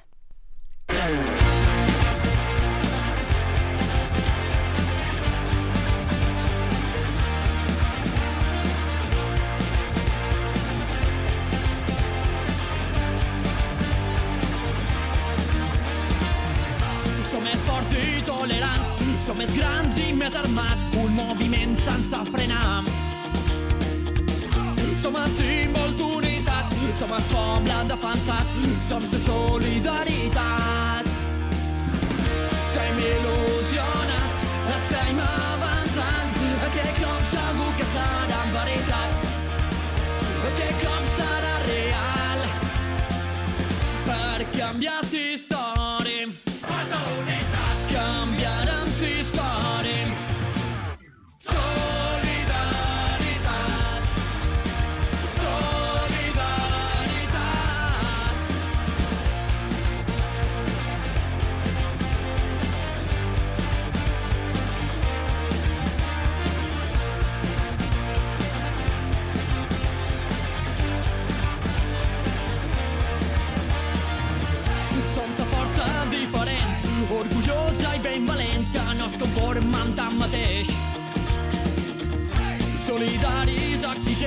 som sa ràbia et sentiment, som sinerci de sa gent.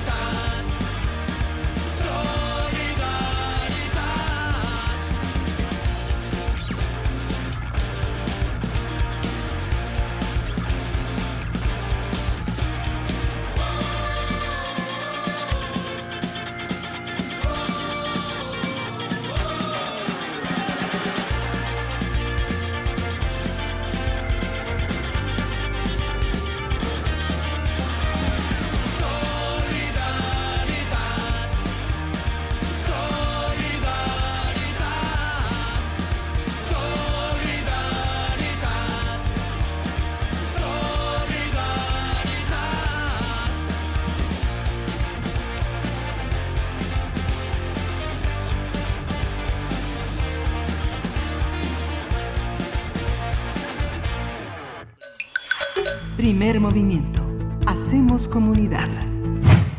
Ya está con nosotros en la línea Hugo Villesmach, que es el director de las actividades que le dan sentido a nuestro cine en la universidad. Él es encargado del acervo y la conservación de los materiales de la Filmoteca de la UNAM y justamente esta Filmoteca dará un, un, un apoyo a todas las personas que se quedan en casa y bueno, para ello está eh, Hugo Villago. Buenos días, ¿cómo estás?